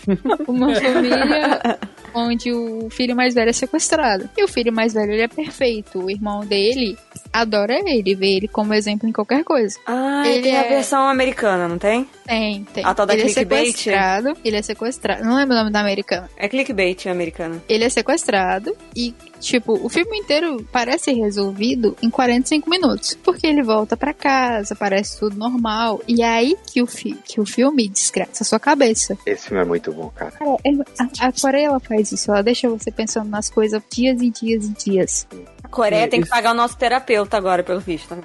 Assim, se vocês Thiago, quiserem você essa fa- semana ficar, ah, hoje eu não quero dormir, quero assistir alguma coisa que me faça Vai- não dormir. Assiste o Lamento. Assiste o Lamento, que é The Wailing em inglês. É do mesmo diretor de O Caçador. Ele vai, assim, destruir o psicológico de vocês. Ele é uma, é uma dose de heroína na veia, na mente, assim. É, ele te destrói muito. Ele é muito, muito, muito bom. Ele é um terror que tem uma pegadazinha meio que comédia na metade do filme. E no final tu tá desgraçado, assim, deitado no chão, chorando. posição fetal, né? O último filme coreano que eu assisti na Netflix e eu adorei, achei divertidíssimo, assim. Assisti, logicamente, né, gente, sem pretensão nenhuma e tal. Mas ele é meio que uma mistura ali de, sei lá, cowboy bebop com, com, com outras pegadas, assim, que foi o Nova Ordem Espacial, tá na Netflix. Eu achei uma ficção científica divertidíssima, né? O Joca aqui, que é a nossa, nossa putinha de ficção científica. Não sei se vocês têm outros, outros filmes nessa pegada pra poder indicar aí, né? Porque, cara, e eu achei os efeitos top de linha, assim. Não deve nada pra Hollywood. Nada, nada, nada, nada. Vai lançar um dorama agora, dia 24 de dezembro, que tem o, o Gong Yoo, que vocês devem conhecer como o, o cara do Squid Game, o que brinca lá no começo, que ele é um ator famosíssimo na Coreia. É o maluco do Ele- trem de Busan. É o maluco do trem, isso, é o maluco do trem de Busan. Tá Ele, vendo? Ó, decorei o nome do cara, já é. ele vai estrear agora e ele é sobre, sobre espaço também, só que ele tem uma pegada muito mais intimista, muito mais filosófica, sabe? É, Thiago, você falou de gêneros que a Coreia faz muito bem, né? Hum. É, é, o pessoal citou, eu acho assim que a Coreia faz muito bem suspense, né? O pessoal citou suspense, thriller policial, né? Suspense policial. Eu acho que assim, eu, na minha opinião, sinceramente, quem, os melhores filmes policiais que eu já que eu vi são todos coreanos. Eu acho assim, atualmente quem fa- faz os melhores filmes policiais é a Coreia. Inclusive todos os Está filmes certo. decentes, todos os filmes bons que, a- que os Estados Unidos produziu de suspense policial são regravações de filme coreano. Vou começar a reclamar que eu acho que a Coreia tá devendo pra gente um serviço de streaming. Só, Só. disso, hein? Mas assim, eu Tem aí, ó. Existe, chamado Torrent. É o K-Flix, né, cara? Vai botar ali pra gente assistir. Mas- Aqui a gente Mas- chama de barco do pirata. É.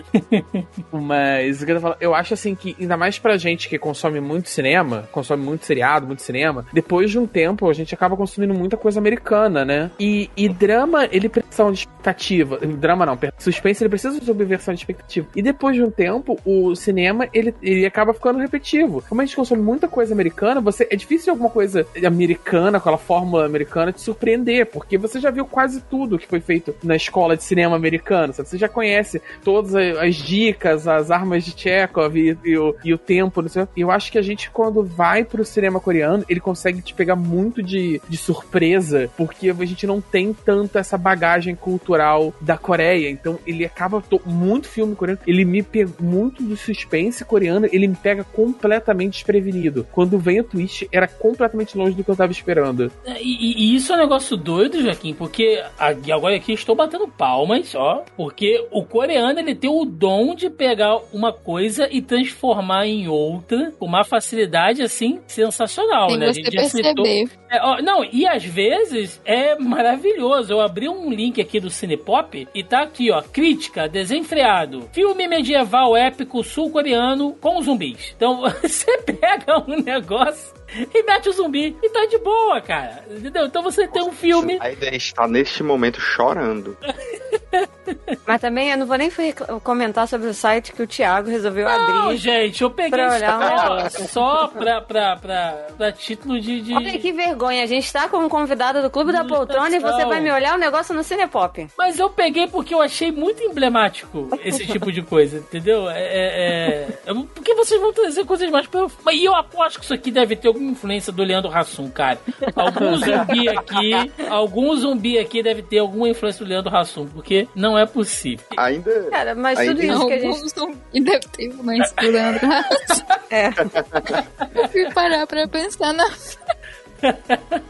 Ainda ainda em, em, relação ao que o, o Joca falou sobre filmes policiais, é todo mundo hoje conhece Parasita, a força de Parasita e o quanto o John Bon é bom, mas para mim o melhor filme dele se chama Memórias de um Assassino, que é, um filme eu acho que começo dos anos 2000 e assim, é um filme, é um thriller policial que trouxe muita influência para a série True Detective. Assim, cara, eu, eu, eu, não, eu não arrisco falar nem pouco sobre o que é, porque eu tenho medo de dar um, algum spoiler aqui, porque eu não lembro exatamente o que é sinopse e o que é spoiler. Mas, cara, é uma experiência inacreditável, assim.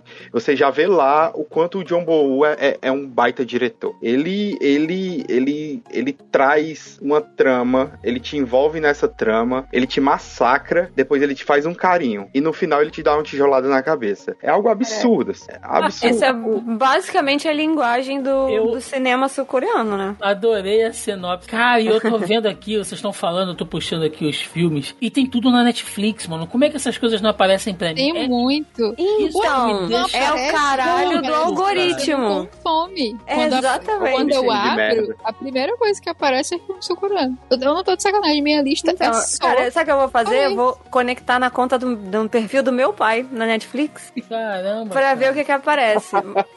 oh, Achei... oh, que aparece umas coisas pra ele que eu fico, onde que, apare... onde que tá isso? Ele falou, é, apareceu aqui pra mim. Não, acabou aí... de aparecer um aqui pra mim, meu, que eu quero ver agora, um tal de Revenger, determinado a vingar o assassinato de sua família, um ex-detetive trabalha infiltrado em uma ilha remota que serve de prisão para criminosos no corredor da morte. É uma espécie de jogo mortais com, com Arrow, Joaquim. É, é, é um negócio assim. Precisava dever agredir, de casa, né? dever de casa pra vocês três. Eu tô doido aqui, gente. Tem um filme chamado The Call, A Ligação. Hum. Eu não vou dizer nada. Eu acho que eu. Acho que eu, The Call é acho coreano? Que eu... Não, é, não é, o filme que. É o filme, é o filme que fizeram a versão estadunidense que tem a Kim Basinger e o Chris Evans. É, não, The Call eu já vi. The Call é maravilhoso. O americano é uma porcaria. O americano o... é uma porcaria. Não, deixa eu. Deixa eu. Eu lembrei de um O que negócio pode aqui agora. basicamente a síntese desse podcast, né? O É. coreano é maravilhoso, o americano é uma porcaria. Inclusive, ser o título.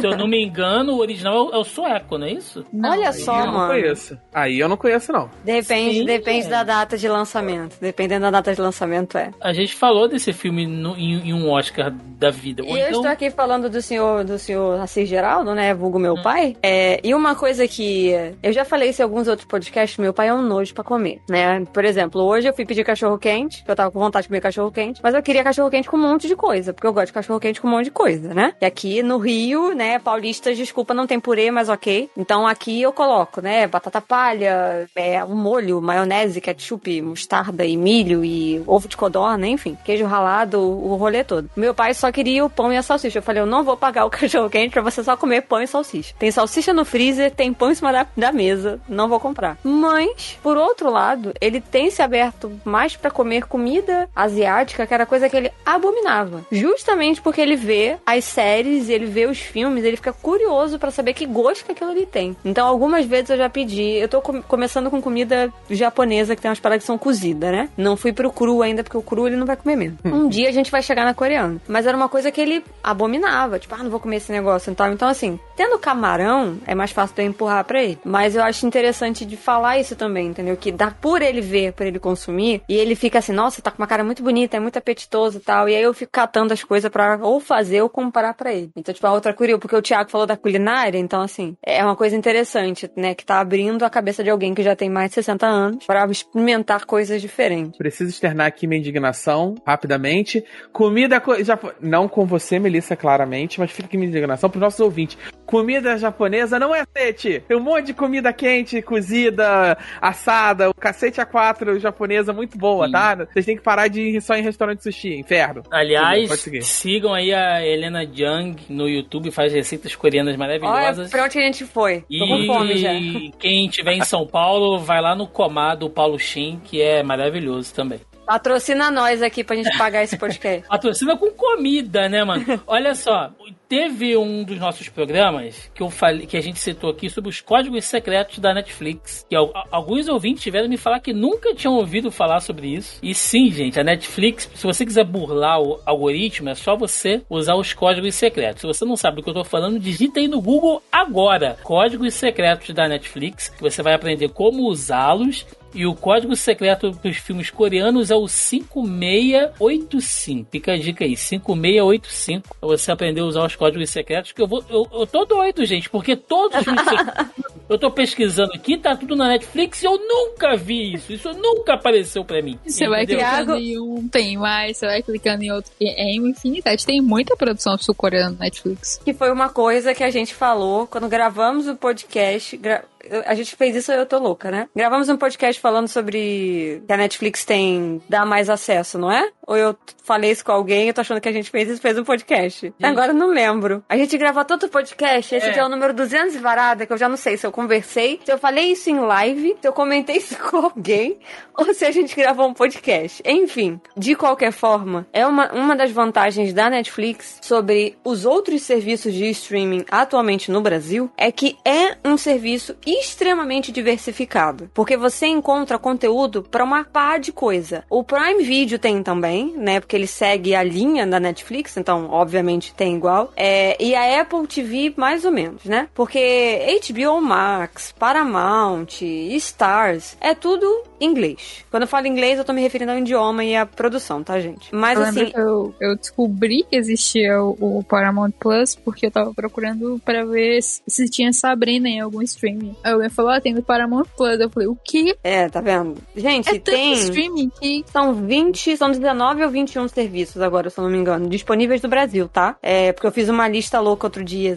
Eu, inclusive, comecei a assinar um, por um acaso, que é um que é. Agora mesmo que o Thiago vai falar que é tênis verde, porque é só filme europeu. Olha aí, cara. Que é um MUBI, ele custa R$27,90, mas é só filme europeu. É só uns filminhos fora da curva, filme Só filme indie, só filme cult, bem tênis verde mesmo. O catálogo É. não é muito recheado, mas ele tem bastante bastante títulos interessantes aí. Eu, eu aconselho, vale a pena se darem uma olhada. Legal. Faz um teste. O legal do MUBI é a forma como os filmes são escolhidos pro catálogo, né? É quase como se fosse um festival. O, eles, é, existe uma consultoria ali é, esse grupo de pessoas escolhe os filmes que, que vão estar no catálogo. Esses filmes ficam durante um período de tempo no catálogo e depois saem e vai rodando.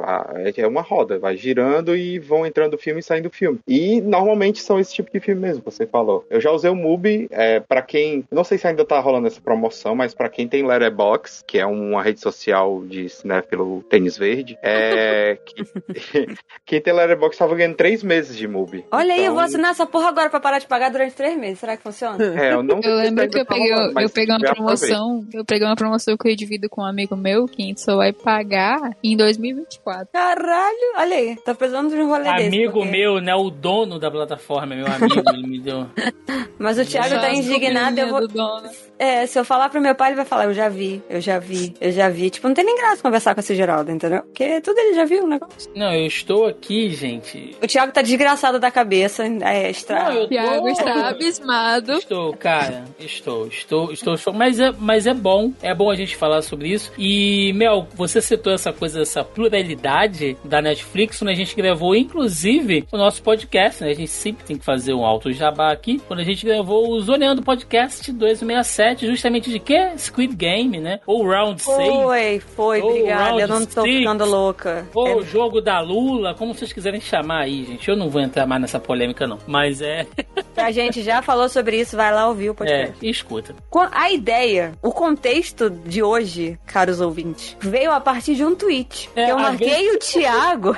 As coisas acontecem, ele já vai pensar, nossa, super programadas as pautas. Não, gente, é... já falei, o nome desse podcast é Zoneando, nem é à toa. As coisas são de improviso, mas graças a Deus e a nossa boa vontade funciona muito bem. É. é. Eu vi, rolou um tweet, não sei, eu não sigo a pessoa, eu não sei quem dos meus amigos, das pessoas que eu sigo, curtiu aquilo. E aí pipocou dizendo que os estadunidenses vão fazer uma versão, vão fazer um remake de Trent Busan, né? É, e a pessoa virou e falou assim: é agora que o vem. E na mesma hora instalou um negócio na minha cabeça, justamente pensando nisso. O que que é que é basicamente da onde surgiu essa pauta foi em cima dessa pergunta, né? É, vocês acham e, e aí eu já vou dar um exemplo antes de vocês responderem, né? É, que com um acesso maior a esse tipo de conteúdo, sejam séries ou sejam filmes, mas acho que acredito eu que principalmente filmes são mais fáceis entre aspas de você fazer um remake. Vocês acham que as pessoas vão parar de de consumir, para entre aspas, né? Mas vão diminuir o consumo dessa, das produções estadunidenses porque elas têm acesso à versão original. Dito isso, eu tenho um exemplo clássico para dar para vocês. Clássico não, né? Mas um exemplo fresquíssimo. Que tem um filme dinamarquês que quase concorreu ao Oscar, que é um filme de 2018, que é um filme excelente que eu indico para todo mundo, que é o A Culpa. Ele tava é. em cartaz na, no Prime, não sei se ainda tá lá. É, e aí a Netflix fez uma versão com o Jake Gyllenhaal que ficou uma merda. E todo mundo virou e falou: putz, é, eu fui assistir o outro porque o outro é muito melhor. Que foi o filme sueco. Sueco ou dinamarquês? Agora eu sempre Dinamarquês, eu é dinamarquês. Sueco antes. é, é dinamarquês, isso mesmo. É. Dito isso, vocês acham que, pelo fato de a Netflix tem um, um catálogo enorme, como o Ítalo bem lembrou, a gente fala aqui, o Barco do Pirata tá aí para quem quiser, cada um com a sua consciência, faça o que vocês quiserem, né? É para consumir isso. Vocês acham que em algum momento Hollywood vai dar uma freada desses remakes aí, justamente porque existe um acesso maior a esses conteúdos agora? Ao original, no caso, né?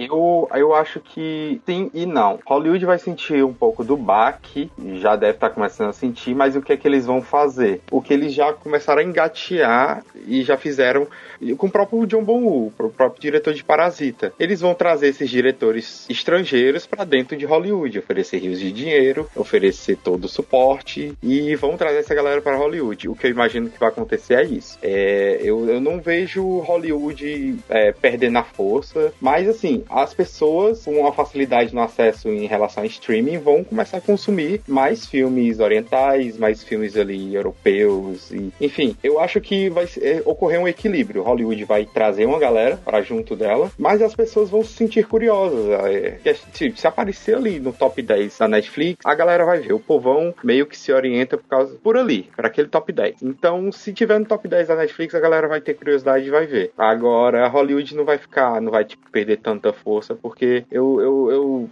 eles já fizeram isso várias e várias vezes e eu creio que eles vão trazer para junto deles essa galera, o próprio John Bon e, e eu acho que é isso basicamente. Eu não vejo Hollywood perdendo muita força, mas eu vejo as pessoas com mais curiosidade, sim, e consumindo mais, sim, é, as, obras, as obras originais. Cara, eu falo, assim, falando por mim, pelas minhas amigas que consomem é, conteúdos sul-coreanos, a gente sente uma dificuldade maior em consumir coisas estadunidenses, por exemplo. Eu não consigo lembrar a última vez que eu vi uma série dos Estados Unidos, porque você vai se habituando àquilo. E aí algumas coisas parecem meio bobas sabe? Algumas coisas do cinema de Hollywood são meio bobas. E a gente só percebe isso quando a gente sai, quando a gente vê outros cinemas e tudo mais. E principalmente no começo dos anos 2000, por aí, Hollywood bebeu, bebeu muito é, é, dos filmes asiáticos como, como um todo, principalmente das comédias românticas. E a gente não faz ideia disso. É, como eu comentei, dos filmes brasileiros tem remake, é, tem um filme com, com Keanu Reeves e a Sandra Bullock que se chama A Casa do Lago, que é um remake de um filme sul-coreano. Ah, não, não, não, não, não, não. Não é possível. A Ana vai Casa quebrar, olha só. A Ana vai é um- quebrar o o Thiago. protagonista Thiago é o perdeu o mundo de dele. Squid Game, aliás. Estou. Olha aí, o Thiago tá, tá O desolé, Thiago né? tá sem rumo, né? Ele tá sem rumo. Não, não, não, não é possível, cara. Não é possível. Tem um deve- outro. Thiago, o- se bobear, você é um remake de alguma pessoa. Do Leandro Hassum, cara. Porque antes de emagrecer, provavelmente sou eu o remake. Tem, Gente. o- tem um filme que estourou esses tempos, O Milagre na Cela 7, que é um remake de um filme sul-coreano. Só que é um remake turco, na realidade. Enfim, tem, tipo, a série, tem uma série, a The Good Doctor, é um remake Eu- de uma nossa, série tá lendo meu pensamento. É, eu ia falar isso, é israelense a série original. É. Não é possível. Então, assim, quê? Hollywood Qual- bebeu qual- muito e a gente não quem- percebe. Quem que falava que nada se cria, tudo se copia? Não, tudo bem, mas assim, eu, o que Isso, eu acho obrigada. impressionante, o que eu acho impressionante é não é que seja copiado, é porque É você a, gente, não saber? a gente não faz a menor ideia, cara, que existe uma obra refer... porque o americano nesse ponto, ele é bem filho de uma puta, porque ele não coloca assim, baseado na obra original. Ele não apaga. faz isso. Ele, tá ele apaga. E, e, e aí, Melissa, que eu te respondo o seguinte: eu acho que sim, as pessoas vão começar a consumir os conteúdos mais originais, menos os norte-americanos, porque eles vão continuar consumindo. Eu- nesse Eu- ponto eu discordo de você, Thiago. Eu, não- eu não acho que, que seja exclusivo do norte-americano, não. Eu vou com o Ítalo que eu vou no sim e não. Eu acho que a- a- antigamente, né, idos de 2000 e pouco e tal, quando a gente queria ver algum filme, você tinha que ser muito, muito, muito fã de alguma coisa pra você consumir. Você- era um trabalho desgraçado e antes disso até muito mais pra você conseguir achar um filme europeu, que era até mais fácil, pra achar um filme japonês, um filme coreano, você tinha que ir em site especializado, era um trabalho inacreditável. Tu tinha que ficar horas chafurdando na internet através do lodo pra achar os filmes e tal. E não Mas esse lodo é bom, né? Não é aquele que o Thiago É, não, chafuda é e ainda que- estamos com um projeto de intervenção. Não É, desistir. o Thiago precisa de ajuda. Mas isso é um outro problema. Você tinha que passar por muita loucura pra chegar no negócio. E a maioria das pessoas, cara, não- não quer, não consegue, não tem vontade nem de usar um. Não tô dizendo que é certo ou errado, mas literalmente não consegue usar um torrent, sabe? Clicar duas vezes num desses programas de, de streaming alternativo é, de águas caribenhas, que literalmente instalou no celular e você consegue parar. Ah, muito trabalho, eu vou no Netflix. Tendo essa galeria no Netflix, qualquer um que sai um pouquinho da curva vai começar a explorar. Você tem acesso a, como você falou, teu pai tá vendo eh, novela turca, né? É, Sérvia, Sérvia. Tem uma Ucraniana. galera co- ucraniana. Tem uma galera que começou a assistir novela, é, consumir parada ucrani- é, ucraniana, indiana, árabe. Gente, a galera assiste essas africano. paradas no Telegram. Ni- nigeriana, nigeriana. Eu tem, tem uma galera dorama assistindo no comédia. Telegram. Aí, ó. Tem uma galera Gente. assistindo o que consome pra caramba filme de comédia nigeriano, porque tem no Netflix. Então, você tem, quando você quer fugir, é muito mais fácil agora, porque você tem o catálogo do Netflix, tem o catálogo dos 300 streamings. Mas o público médio, o público médio vai ver o top 10 do Eles Netflix. não vão sair da zona de, da zona de Ele- conforto. Ele só vai no Vão cinema perto da casa dele. Ele não vai pegar e ir no cinema, cinema aspas alternativo. Ele não vai É, eu aqui que tem que me deslocar Vai- pra Zona Sul pra ver filme Tênis Verde. Desculpa, eu não É, vou. ir pra, eu, eu vou odiando cada minuto pra botar fogo. Mas você tem metrô. Aqui eu gasto uma grana pra me deslocar daqui pra lá. Eu não vou. Eu caio, caiu do caminhão, é, é isso aí. Não, mas, é, entendeu? Assim, é bom porque é mais fácil hoje você ter acesso. Como você, o Thiago viu, pegou a lista e jogou tem quase tudo no Netflix. Então, assim, Ele tá quem desgraçado gosta, da cabeça. Quem gosta de Eu tô cinema aqui vai enchendo a minha poder. lista. Vocês vão falando aí, eu tô aqui enchendo a minha lista. Não, uma coisa que a Ana tava, falou, e aí mais um holofote na minha cabeça. O meu pai, meu pai é, meu pai é objeto de estudo aqui, né? É objeto de cara. Eu quero muito conhecer casa, o pai da. Melissa, cara. Não, meu pai é uma pessoa sensacional. Agora que eu tô pensando, ele realmente tem consumido, tirando as séries que ele já gosta, ele já consome há alguns anos, tipo NCIS, que tem 19 temporadas, que é um negócio que ele tá acompanhando há um bastante tempo, é, ele não tem consumido tanto conteúdo em inglês, saca? Ele realmente tem procurado umas paradas diferenciadas. E outro dia, ele comentou comigo justamente isso, falando, eu não sei o que, que ele assistiu, ele, eu acho que foi o filme do com o The Rock e a Gal Gadot, né? O tal do Alerta Vermelho. Nossa, Eu acho esse que foi. crime. Todo Se não mundo nesse foi filme tem que isso- ser preso.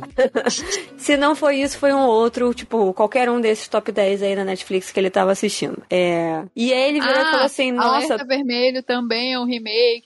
aí, ó. Não, Ah, mentira, não, não, não, não. Não, não, não, pô. Faz isso comigo não, cara. Eu já tô aqui. Mano. Ele comentou justamente isso. Ele falou assim, nossa, né, mas... Ah, não, eu prefiro... Aí ele falou que... Eu não lembro exatamente as palavras que ele falou, mas ele reclamou da qualidade, é, da fluidez do, da, da produção num todo, né, evolução da história e tal. E aí ele falou que era por isso, ele falou assim, é por isso que eu fico com as minhas novelas. Ele ainda falou assim, é por isso que eu fico com as minhas novelas. Então, já virou uma chave na cabeça dele. E ele não consegue mais consumir tanto o conteúdo que ele estava acostumado, porque ele gostou da, da maneira, da forma, né, da, da linguagem que as produções sul-coreanas têm, sejam filmes ou séries, e ele não consegue mais desvirar essa chave e consumir outra coisa. E ele só tá consumindo parada estrangeira, que não seja em inglês. Então, assim, qualquer coisa que passar com outro idioma que não é o inglês, ele tá assistindo. Ele tava assistindo outro dia um negócio que era em italiano, porque eu tava escutando o cara xingar. Então, assim, o é bizarro isso, entendeu? E de novo, é engraçado falar sobre isso, porque assim, nós somos jovens, todos nós aqui. O meu pai tem quase 70 anos. Então, virar a chave na cabeça de uma pessoa com uma idade muito mais avançada e ele não fez isso porque eu pressionei, a única coisa que eu fiz foi ensinar ele a usar Netflix, né? E fiz inclusive um diário de bordo pra isso no Facebook na época, de todas as descobertas que ele fazia, eu registrei lá. É, a única coisa que eu fiz foi isso. Ó, tá esse aqui, é o serviço novo, pros lados você vê o catálogo, pra cima e baixo, aqui, legenda, tá, beleza? Beleza, ok. Acabou. Ele tá descobrindo sozinho. Então é muito interessante é, viver isso com ele. É legal ver esse tipo de coisa, entendeu? E ele fica me zoando que ele já viu 20 mil coisas e eu não vi nada, porque o algoritmo é uma bosta e não me, não me mostra essas coisas pra ver. Rapaz, mas é Só isso. pra, só pra completar meu raciocínio, é, no discurso do Oscar, o Bom John Ho falou que os Estados Unidos perdiam muita coisa porque não quebravam essa barreira da, da língua, da legenda, né? E Hollywood não aprende. Hollywood vai continuar sendo prepotente, falando, ah, não, vou fazer a minha versão, porque a minha versão vai ser melhor e tal, tal, tal. Tem uma... Tanto não aprende uma- que saiu duas semanas depois do Oscar do Parasita, falando que eles iam fazer a versão de Parasita com o Mark Ruffalo. Não, tem um, tem um absurdo muito grande. Tem uma série, um dorama coreano, que ele se chama Pousando no Amor, em português, que ele fez o maior sucesso no ano passado e tudo mais. É sobre uma Eu assisti os dois primeiros episódios, é bem legal. é sobre uma socialite sul-coreana que cai do lado norte- norte-coreano. e ela se apaixona por um general norte-coreano. E a Netflix anunciou um remake disso. E o que, que ela vai fazer? Como? Vai cair no Canadá? No México? Não faz sentido, não tem porquê. E ela quer fazer porque ela quer continuar sendo a potência incrível que ela é. Então, assim, Hollywood não vai. Eu tô imaginando a pessoa tropeçando na fronteira. Mano, os Estados Unidos só, só dá pra acontecer isso se for Estados Unidos cara. e Cuba. Estados Unidos e Cuba, mas aí não tem fronteira, né? Estados Unidos e Cuba. a pessoa ou morre Estados Unidos. né? Melissa. Ela É, cair de avião. É, ou Estados Unidos e Cuba, ou Estados Unidos e Rússia. Não tem. Não, tem. agora, Não, agora pô, não Estados tem Unidos e como, né? China A Rússia, agora, a né? Rússia não é mais. Teria que ser ou China ou. E no Dorama, ela, ela cai na, no- na Coreia do Norte que ela vai testar um paraquedas. É muito, gente, é muito doido isso, Que cara. paraquedas é esse que vai até a China? Pelo amor de Deus. Cara, É muito louco, porque assim, ela fica é desacordada. ela cai na parada por conta de um, de um furacão, um tufão, sei lá. Que ela tá voando e o negócio carrega ela embora. E aí a ela fica. tem esses absurdos. É, e aí É. ela, tipo, acorda presa na árvore e ela não acredita, entendeu? E o É- governo sul-coreano processou a série por fazer é, Apologia, propaganda né? norte-coreana, mostrar que os norte-coreanos são legais tudo mais. Ai, meu Deus. Acontece, né? Criticar Ah, a política, ok. Falar É. que um norte-coreano é legal, não pode. Morte. Aí, aí Não. é demais, né? Aí é demais. Põe eles Gente. pra ouvir BTS, é isso aí. gente, então vamos lá. Antes da gente encerrar, né? Temos aqui eh, as perguntas e comentários, né? Dos nossos caros e nobres ouvintes lá do nosso grupelho do Zoneando Podcast no Facebook. Lembrando mais uma vez, se você está ouvindo esse programa e não faz parte do nosso grupelho, tá dando bobeira. É só entrar aí na postagem do nosso programa. O link tá logo abaixo ao player. Ou você digita lá no Facebook Zoneando Podcast, que vocês nos encontram, né? E toda semana, via de regra, eu jogo o tópico da pré-pauta e peço pra galera deixar ali seus comentários, suas perguntinhas, enfim. E essa semana eu falei, galera, podcast da semana será sobre o crescimento e o destaque do cinema coreano atualmente, consecutivamente também o boom da cultura pop coreana no ocidente. Deixem seus comentários, perguntas e pedir aí pra galera falar aí alguns filmes ou séries coreanas que eles gostem, né? E tivemos aqui alguns comentários. O Robson Franklin comentou: Não sou profundo conhecedor das produções coreanas, nem eu, Robson, e nem o Leandro Hassum, aposto. Mas o pouco que conheci veio da finada Loading, né? Que ainda reprisa poucos animes por contrato. Enfim, parei no ano passado para ver K-dramas antigos que eles exibiam e realmente gostei bastante. E drama. Puta que pariu, é com eles mesmo. A lenda, um luxo de sonhar. Happy Enders, acho que é assim. E Descendentes do Sol. Me surpreendi com a qualidade das produções. Nossa dublagem mandou muito bem, também como sempre. Ainda preciso ver Kingdom e um tal de Vagabond que uma amiga recomendou. E aí, gente, o Franklin tá num bom caminho? Vocês que. Kingdom, Kingdom é o que você comentou dos zumbis medievais. Sim, sim. Bom, ele tá num caminho, já é muito alguma coisa, entendeu? Ele tá tem vendo gente. muita coisa, Rob. É, tem gente que nem aí, ó. Ah, Tem gente que nem isso. O Thiago nem isso, entendeu? Você tá.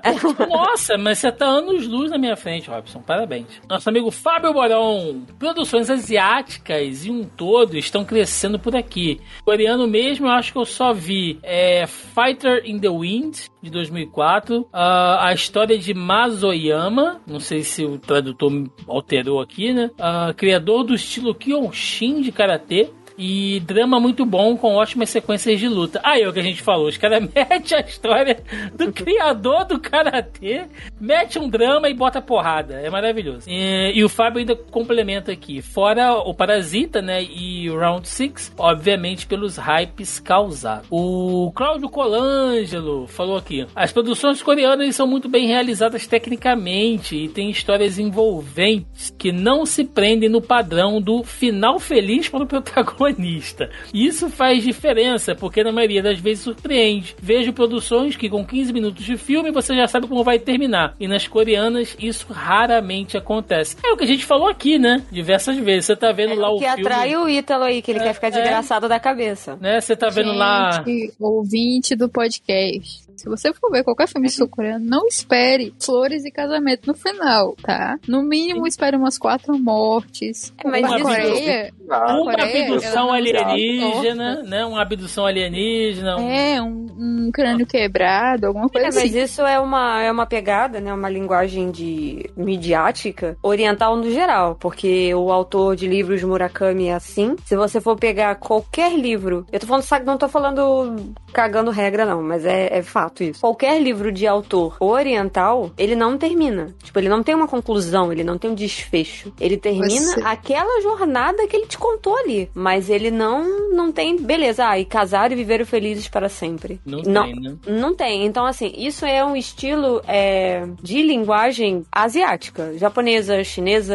Eu sei que eu já li alguns livros de autores. Nunca li nenhum autor coreano, por enquanto, né? Vou procurar algum agora, fiquei curiosa, vou catar um aí pra ler. É, mas eu já li chineses e japoneses, então, assim, como citei aqui o próprio Murakami, que é um dos mais famosos, assim, acho que todo mundo vai conhecer, não tem. Não tem. Ele encerra aquela jornada que ele contou para você ali. É, mas assim, o personagem vive depois daquilo, né? Dá a entender que tipo, tem uma continuidade à história. Você só não sabe porque não é do seu interesse. O interesse era só você aprender aquilo ali. Então isso é uma coisa Sim. da linguagem asiática no geral. Se né? você não... pegar, por exemplo, é, alguém mais famoso, né? O Junji Ito, por exemplo. Ele não se importa se você é o protagonista, se você só tá lá pra, pra encher cenário de desenho, não. Você vai se lascar de qualquer jeito. E eu gosto de falar de um dito porque mesmo que ele extrapole o absurdo, é, ele é um, um bom exemplo de contador de histórias asiático. Porque ele, ele só respeita as regras da cabeça dele, entendeu? Tem um, um quadrinho dele que vai sair agora, aqui no Brasil, que se chama A Escola que Derreteu, o Colégio que Derreteu, alguma coisa assim. Que é, é, é sobre uma menina que ela é super azarada e um dia todo mundo ao redor dela começa a derreter. E é isso. É absurdo. Ele não segue lógica nenhuma. E é, é o famoso isso. meme. E é isso, e tá não. tudo bem. É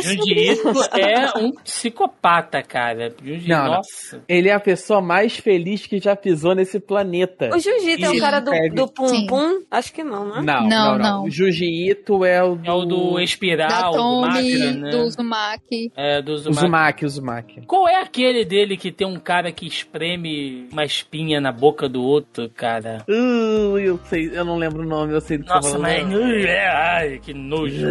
É, meu favorito é o, meu favorito. Cara, é muito engraçado porque se você pegar a premissa de qualquer conto de um dito, é, não seja um cara merda. Porque sempre, o protagonista é sempre um cara merda que mexe com uma mulher que ele não devia mexer e ele se fode por causa disso. E vai virar meu, um caramujo por causa disso. O meu né, conto favorito é um cara que ele se mexe, ele se envolve com uma bruxa, ele trai essa bruxa e ela corta a cabeça dele. Só que ela não corta totalmente, ele tem que ficar andando segurando a cabeça dele. Eu e aí ele falar disso. Eu esqueci, não vou lembrar o nome. E aí ele vai pedir ajuda pra ex-namorada. E ele também traiu. Então, assim, incrível. Maravilhoso. É, cabeça, eu queria, um dia, eu queria muito entrar na cabeça do Jundito. É loucura. E pra gente fechar aqui, gente, os nossos comentários, temos aqui da Sora Barbosa, nossa querida Sora lá do Central Pandora, e que comentou aqui: Estou assistindo a série coreana Kingdom na Netflix e adorando. Já é uma das minhas favoritas. Depois que vocês começaram a falar, gente, eu assisti uns quatro episódios de Kingdom e é maravilhoso, sim, né? A dos os figurinos são sensacionais, os zumbis, como eles se comportam ali é realmente maravilhoso. É... Então, pra gente encerrar, eu vou deixar uma proposta aqui. Como vocês vendem o peixe do cinema coreano? Porque indicar obras, né? Teoricamente é fácil. Você pega pro cara e fala: ah, assiste lá Squid Game, assiste o Parasita e tal, assiste o Leandro Hassum coreano e tal. Isso aí é fácil. Agora, como é que você vende o peixe? Como é que eu você acho que você tem que trocar o nome para falar: temos um Leandro Hassum coreano. como é que você chega pro cara e fala assim, cara, vai atrás do cinema coreano porque é é isso aqui que você vai encontrar. Ítalo, como é que você vende o peixe? Bom, eu vendo, eu vendo assim, se você quiser sair um pouco da zona de conforto, né, da, do cinema americano, sempre aqueles finaizinhos viveram felizes para sempre, o protagonista que no meio, em nenhum momento você sente que ele vai realmente perder alguma coisa. Se você quiser histórias mais reais, é, histórias que relatam mais a natureza humana, não só de forma positiva, mas também negativa negativa, o cinema coreano ele, ele, ele investe muito nisso. É, você gosta de, de umas tramas mais elaboradas em relação a te deixar preso a elas, sem que. em que você vai montando um quebra-cabeça.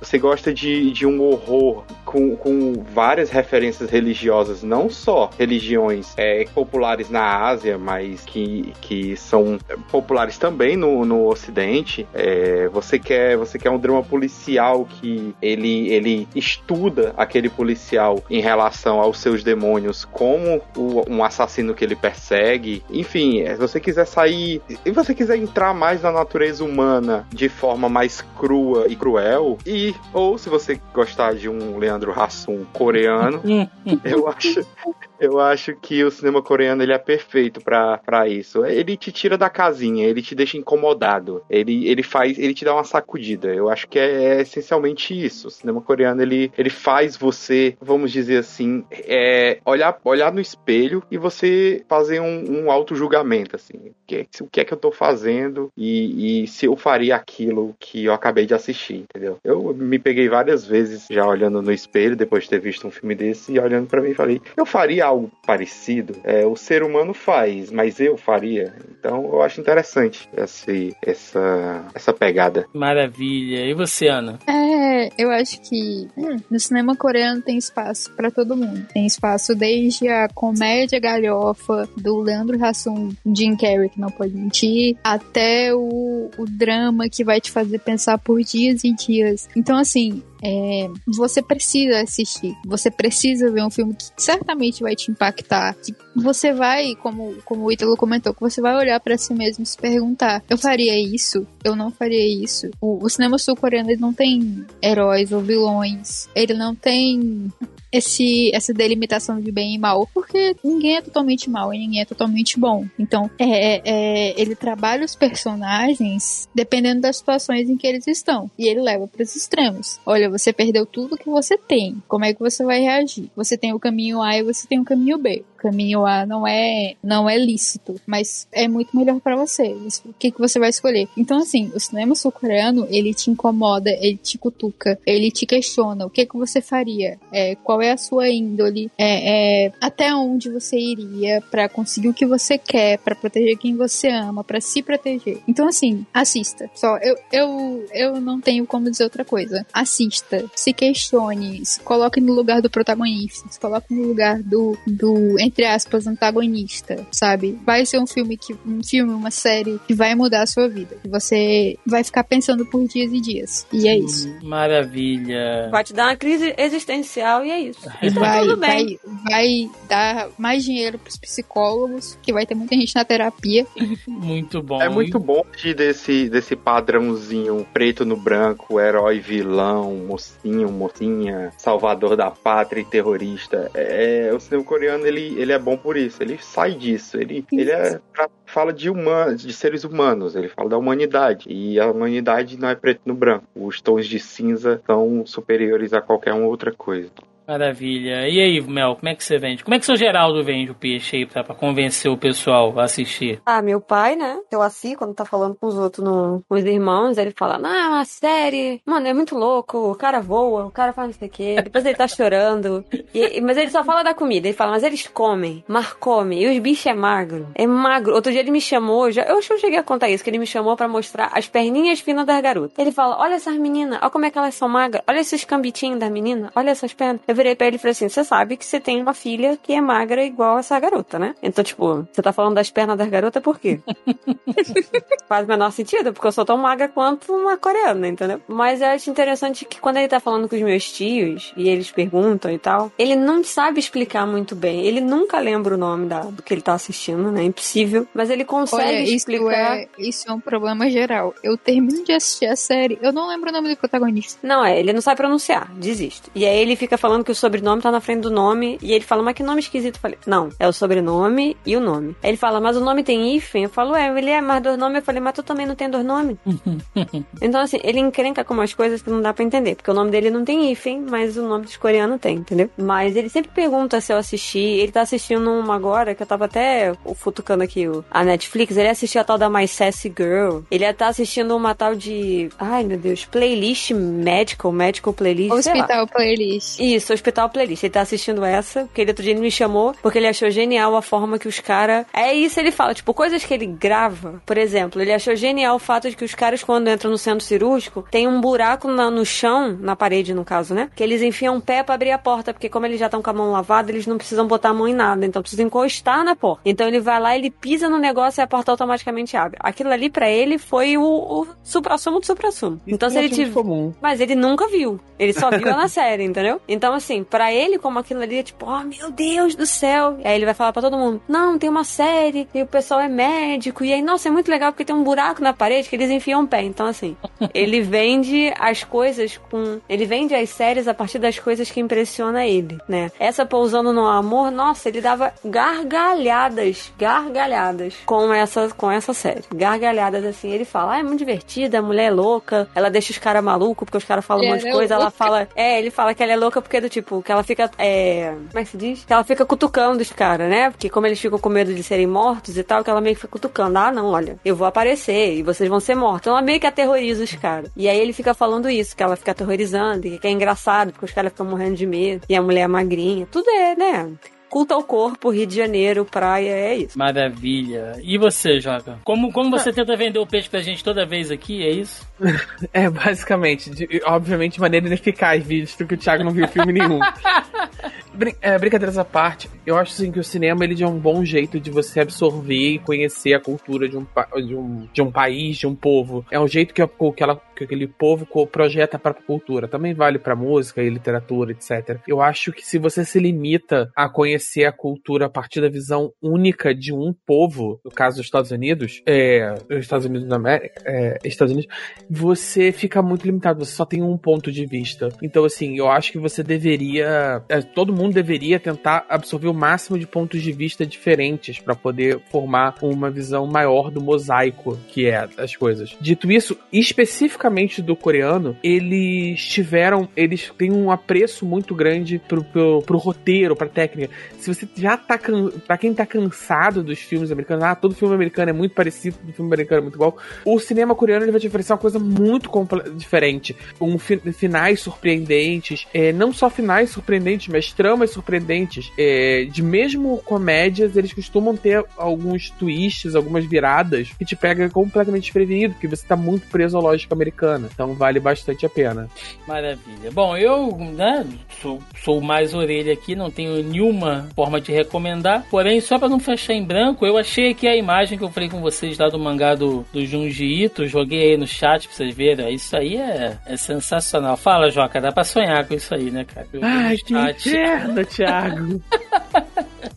Ai, cara, que Junji tão maluco, cara, psicopata. Enquanto a gente tá aqui debatendo a pauta, falando várias coisas interessantes, trazendo convidados inte- inteligentes, Não, eu- divertidos, que falam as coisas, o Thiago tá procurando imagem do cara espremendo 20 mil espinhas na cara. Gente, eu não sou nada É depois desse podcast, eu não sou ninguém. Aí depois eu monto, eu monto a intervenção, você não sabe por quê. A minha vida é uma mentira coreana, depois desse programa.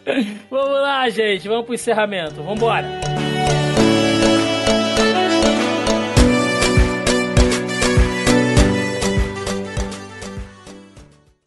빤 강남스타일 강남스타일 낮에는 따사로운 E chegamos ao final de mais um Zoneando Podcast, onde falamos da ascensão do cinema sul-coreano, um pouco da história, da política, da evolução social, do soft power, né, trazido aí através da indústria cinematográfica da Coreia, das, séries, das adaptações, as surpresas deste mundo escondido por dentro da Netflix e outras plataformas de streaming. Acho que foi um podcast realmente muito bom que a gente conseguiu abordar até outras coisas que além só o cinema em si. Então aquele momento para recadinho, jabás aí o que vocês tiverem, senhor Joaquim Ramos. Eu, como sempre, só, só tenho mantido mesmo a sessão do RPG pelo, no Twitch, às quintas-feiras, é, 9 horas da noite, agora às 9, que é o horário que eu consigo chegar. E fora isso, eu não tô conseguindo produzir mais nada, eu tô mal dormindo quanto mais produzindo. Então, é isso mesmo. Tá tentando chegar até o final do ano, né, Joca? Só sobrevivendo. Eu tô tentando chegar na sexta-feira ainda. Assim, é- é- a gente tá trabalhando de sexta-feira e sexta-feira. Aí vai ver Tá onde vai dar. tá certo, tá certo. Um pouco mais modesto. Felício Andrade, você agora, como, como está aí a agenda já chegando quase no final do ano? Nada, né, meu? Como meu, o Windows do meu computador resolveu que ele não tá mais afim de trabalhar, já pegou o 13 terceiro e foi embora. Então tô aqui, sem- no momento sem as lives, porque eu preciso formatar o computador, mas é muita coisa pra tirar e eu tô com preguiça. Inclusive eu tenho que salvar os saves dos meus jogos que estão aqui, eu não fiz isso ainda. E é isso. Daqui acho que é uma semana, acredito eu, consigo voltar às rotinas de live aí lá na Twitch, quem quiser, né? Arroba Twitter e Instagram também. Tô inclusive com uma conta lá no TikTok, né? Lá no, no Tok Tok, TikTok, sei lá como vocês querem chamar isso. Que eu tô com mais ideias aí de alguma coisa para de umas coisas pra fazer, mas se o meu celular não super esquentar e explodir, eu talvez consiga colocar isso em prática. E agora, final do ano, é muito complicado porque apareceu 20 mil filmes coreanos pra eu assistir, mas também é o esquenta do Oscar, então tá saindo muita coisa, eu tô bem enrolada assistindo aí e eu solto micro reviews lá no Instagram pra quem quiser, segue lá. Tem todos os filmes que eu assisti esse ano, estamos chegando quase 120 e tá lá bonitinho e eu quero ver se eu faço alguma coisa em vídeo também mais curtinha. É um projeto novo aí, vamos ver se eu consigo, se meu celular assim me permitir. Maravilha. Bom, quero agradecer aqui muitíssimo, muitíssimo obrigado aos nossos digníssimos convidados aqui, que né, enriqueceram demais aqui, trouxeram re realmente revelações. Este foi um programa para mim um tanto quanto revelador. Tiago então, está abismadíssimo. Estou, estou, estou aqui completamente explosões de cabeça. Então, nesse momento eu quero agradecer e espero que vocês tenham se divertido muitíssimo, né? Então, aí deixar o espaço aí primeiramente para para Ana, para Ana deixar aí todo o seu seu jabá, contato, como é que a galera te encontra nas redes, enfim, pode aproveitar aí, o momento é seu. Então, é, eu digo que sou escritora, né? Mas sou uma escritora escritora não praticante no momento, mas um dia, quem sabe, eu faço alguma coisa. Então, vocês podem me achar nas redes sociais como Escrivaninha, com dois N's. E é isso. Eu falo de tudo, é, falo sobre dorama, escrevo sobre terror, sobre romance, enfim, faço o que me dá na telha.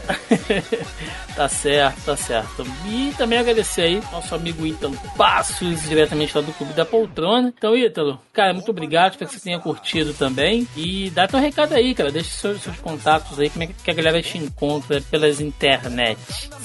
Eu queria agradecer, é, foi, foi uma experiência bem legal. Falar sobre cinema coreano é sempre um prazer inenarrável. É, pra quem quiser me acompanhar, eu tô no Clube da Poltrona, escrevo sempre que posso. A gente fala sobre lançamentos, a gente também fala sobre filmes clássicos. Lá tem espaço para todo mundo, para quem é tênis verde, para quem é mais filme povão. Então, clubedapoltrona.com.br para quem quiser acompanhar os textos, as críticas, as análises, a gente faz umas listas especiais também. É, para quem quiser me acompanhar também no Letterboxd, para quem tiver na rede social, é só colocar lá Ítalo Passos que me encontra.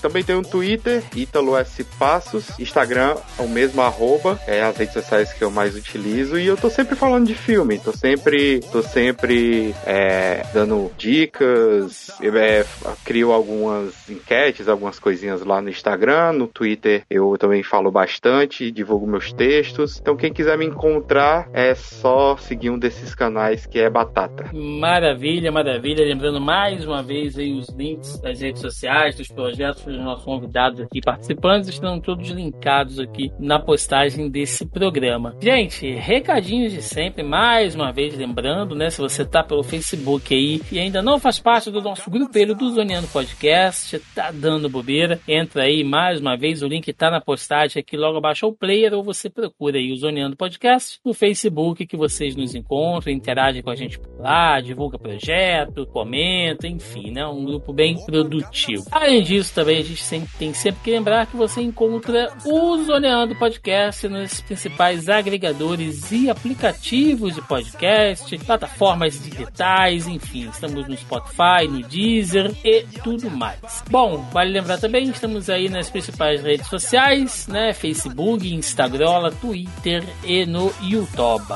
Gente, é isso, né? Estamos chegando aí já quase no final do ano, nossa agenda de podcast já tá aqui fechadinha. Lembrando que em dezembro a gente vai dar aquela parada marota, né? Tanto aqui no Zoneando quanto lá no Zone Quarentena. Então aproveitem aí para ir acompanhando, seguindo, colocando os programas em dia e deixem nos comentários aí a opinião de vocês. O que, que vocês acharam, ou melhor, o que, que vocês acham do cinema sul-coreano? O que, que vocês gostam de assistir? Os gêneros, as séries, enfim, deixem nos comentários aí que queremos muito saber a opinião de vocês. É isso. Vocês gente. ficaram tão desgraçados da cabeça igual o Thiago aí. ficaram tão alucinados quanto eu com as revelações bombásticas nesse programa, deixa aí nos comentários. É isso, gente. Ficamos por aqui. Até a semana que vem. Um abraço e até mais. Valeu! Tchau, tchau.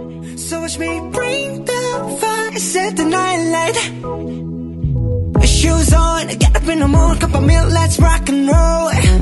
Kink out, kick the drum, rolling on like a rolling stone. Sing song when I'm walking home, jump up to the top of the brown.